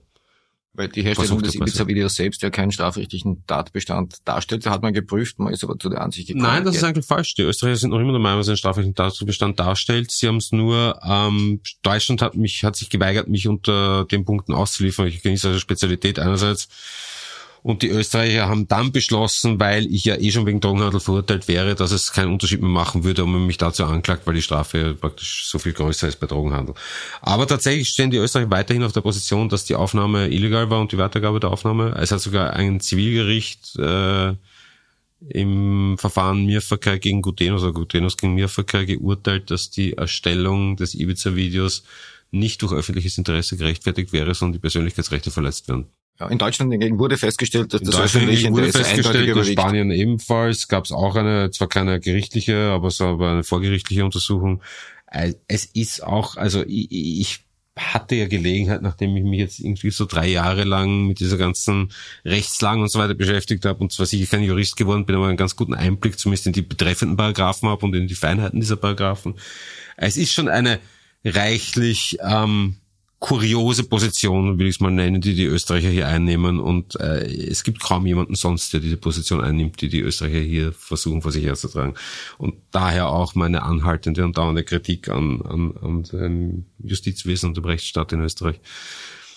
Stichwort Rechtsstaat, du hast in einem aufsehenerregenden und von äh, insgesamt äh, einer Reihe von Merkwürdigkeiten begleiteten Strafverfahren schlussendlich eine Haftstrafe wegen Drogenhandels ausgefasst. Wie viel war das? Dreieinhalb Jahre, 42 Monate äh, war das Urteil, äh, das ich nicht akzeptiert habe, in die Instanzen gegangen bin, äh, erwartungsgemäß. Wie gesagt, ich hatte keine Erwartungshaltung an die Instanzen in Österreich, einerseits wegen der Art und Weise, wie die Strafprozessordnung hier die Berufungsverfahren vorsieht, andererseits auch einfach wegen meiner zynischen Einstellung zum österreichischen Rechtsstaat an sich.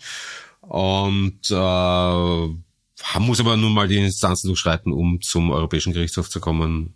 Und daher Trifft es zu, dass im Vorfeld der Veröffentlichung äh, jemand aus dem Innenministerium an den Rechtsanwalt M herangetreten ist mit einer äh, Warnung unter Anführungszeichen? So, so sinngemäß so ein Drogendelikt ist schnell hergestellt? Uh, ich weiß nicht, muss ehrlich sagen, dass mit dem Drogendelikt bin, würde ich jetzt nicht beschwören wollen, ob es das ist ein Drogendelikt war. So, in meiner Erinnerung war es etwas in den Kofferraum legen, nicht dezidiert Drogen. Aber ja, so wurde es mir transportiert, glaubwürdig transportiert. Ähm, es gibt noch andere Gründe, warum ich das für glaubwürdig halte, die ich hier nicht äh, offenlegen möchte.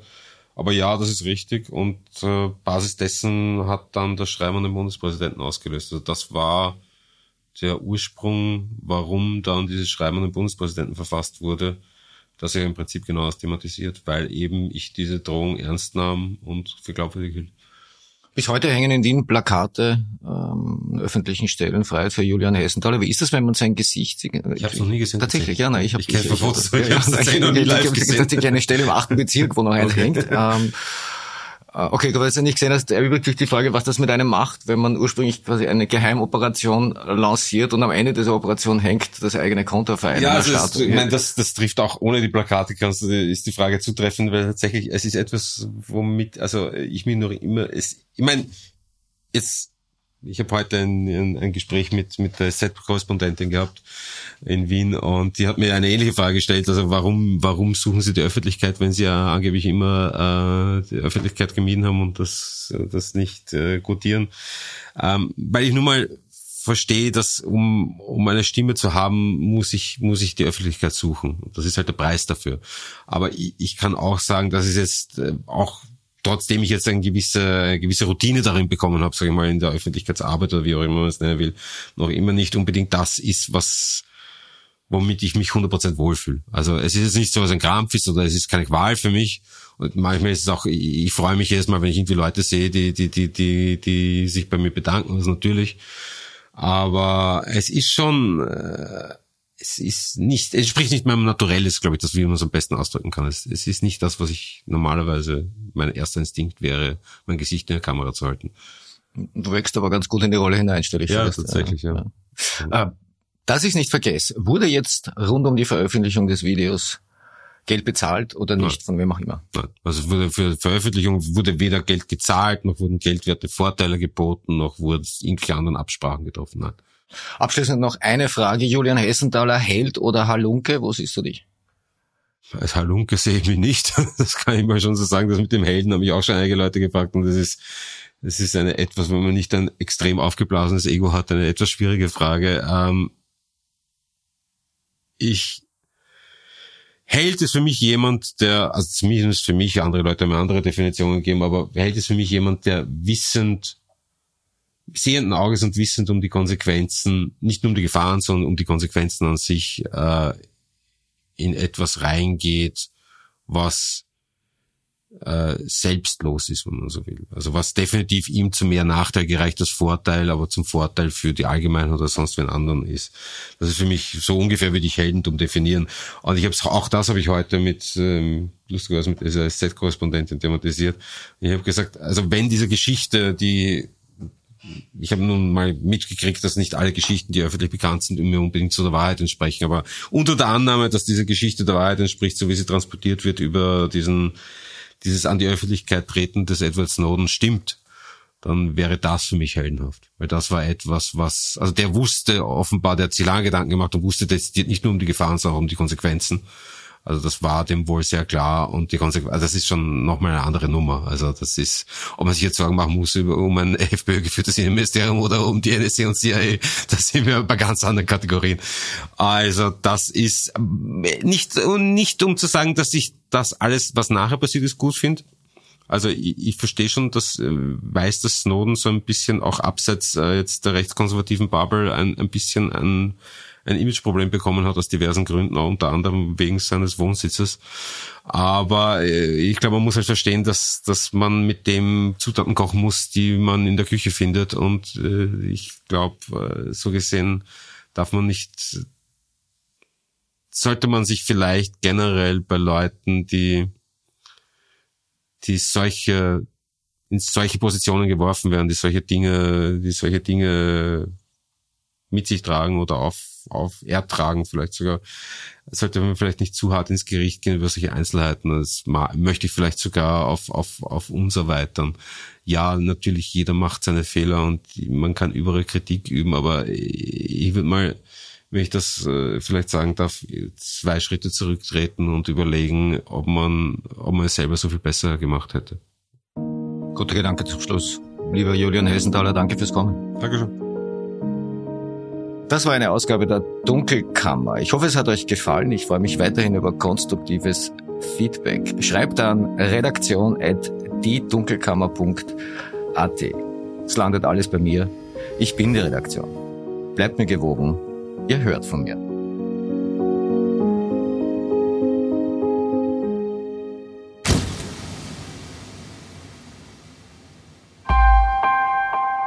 Missing Link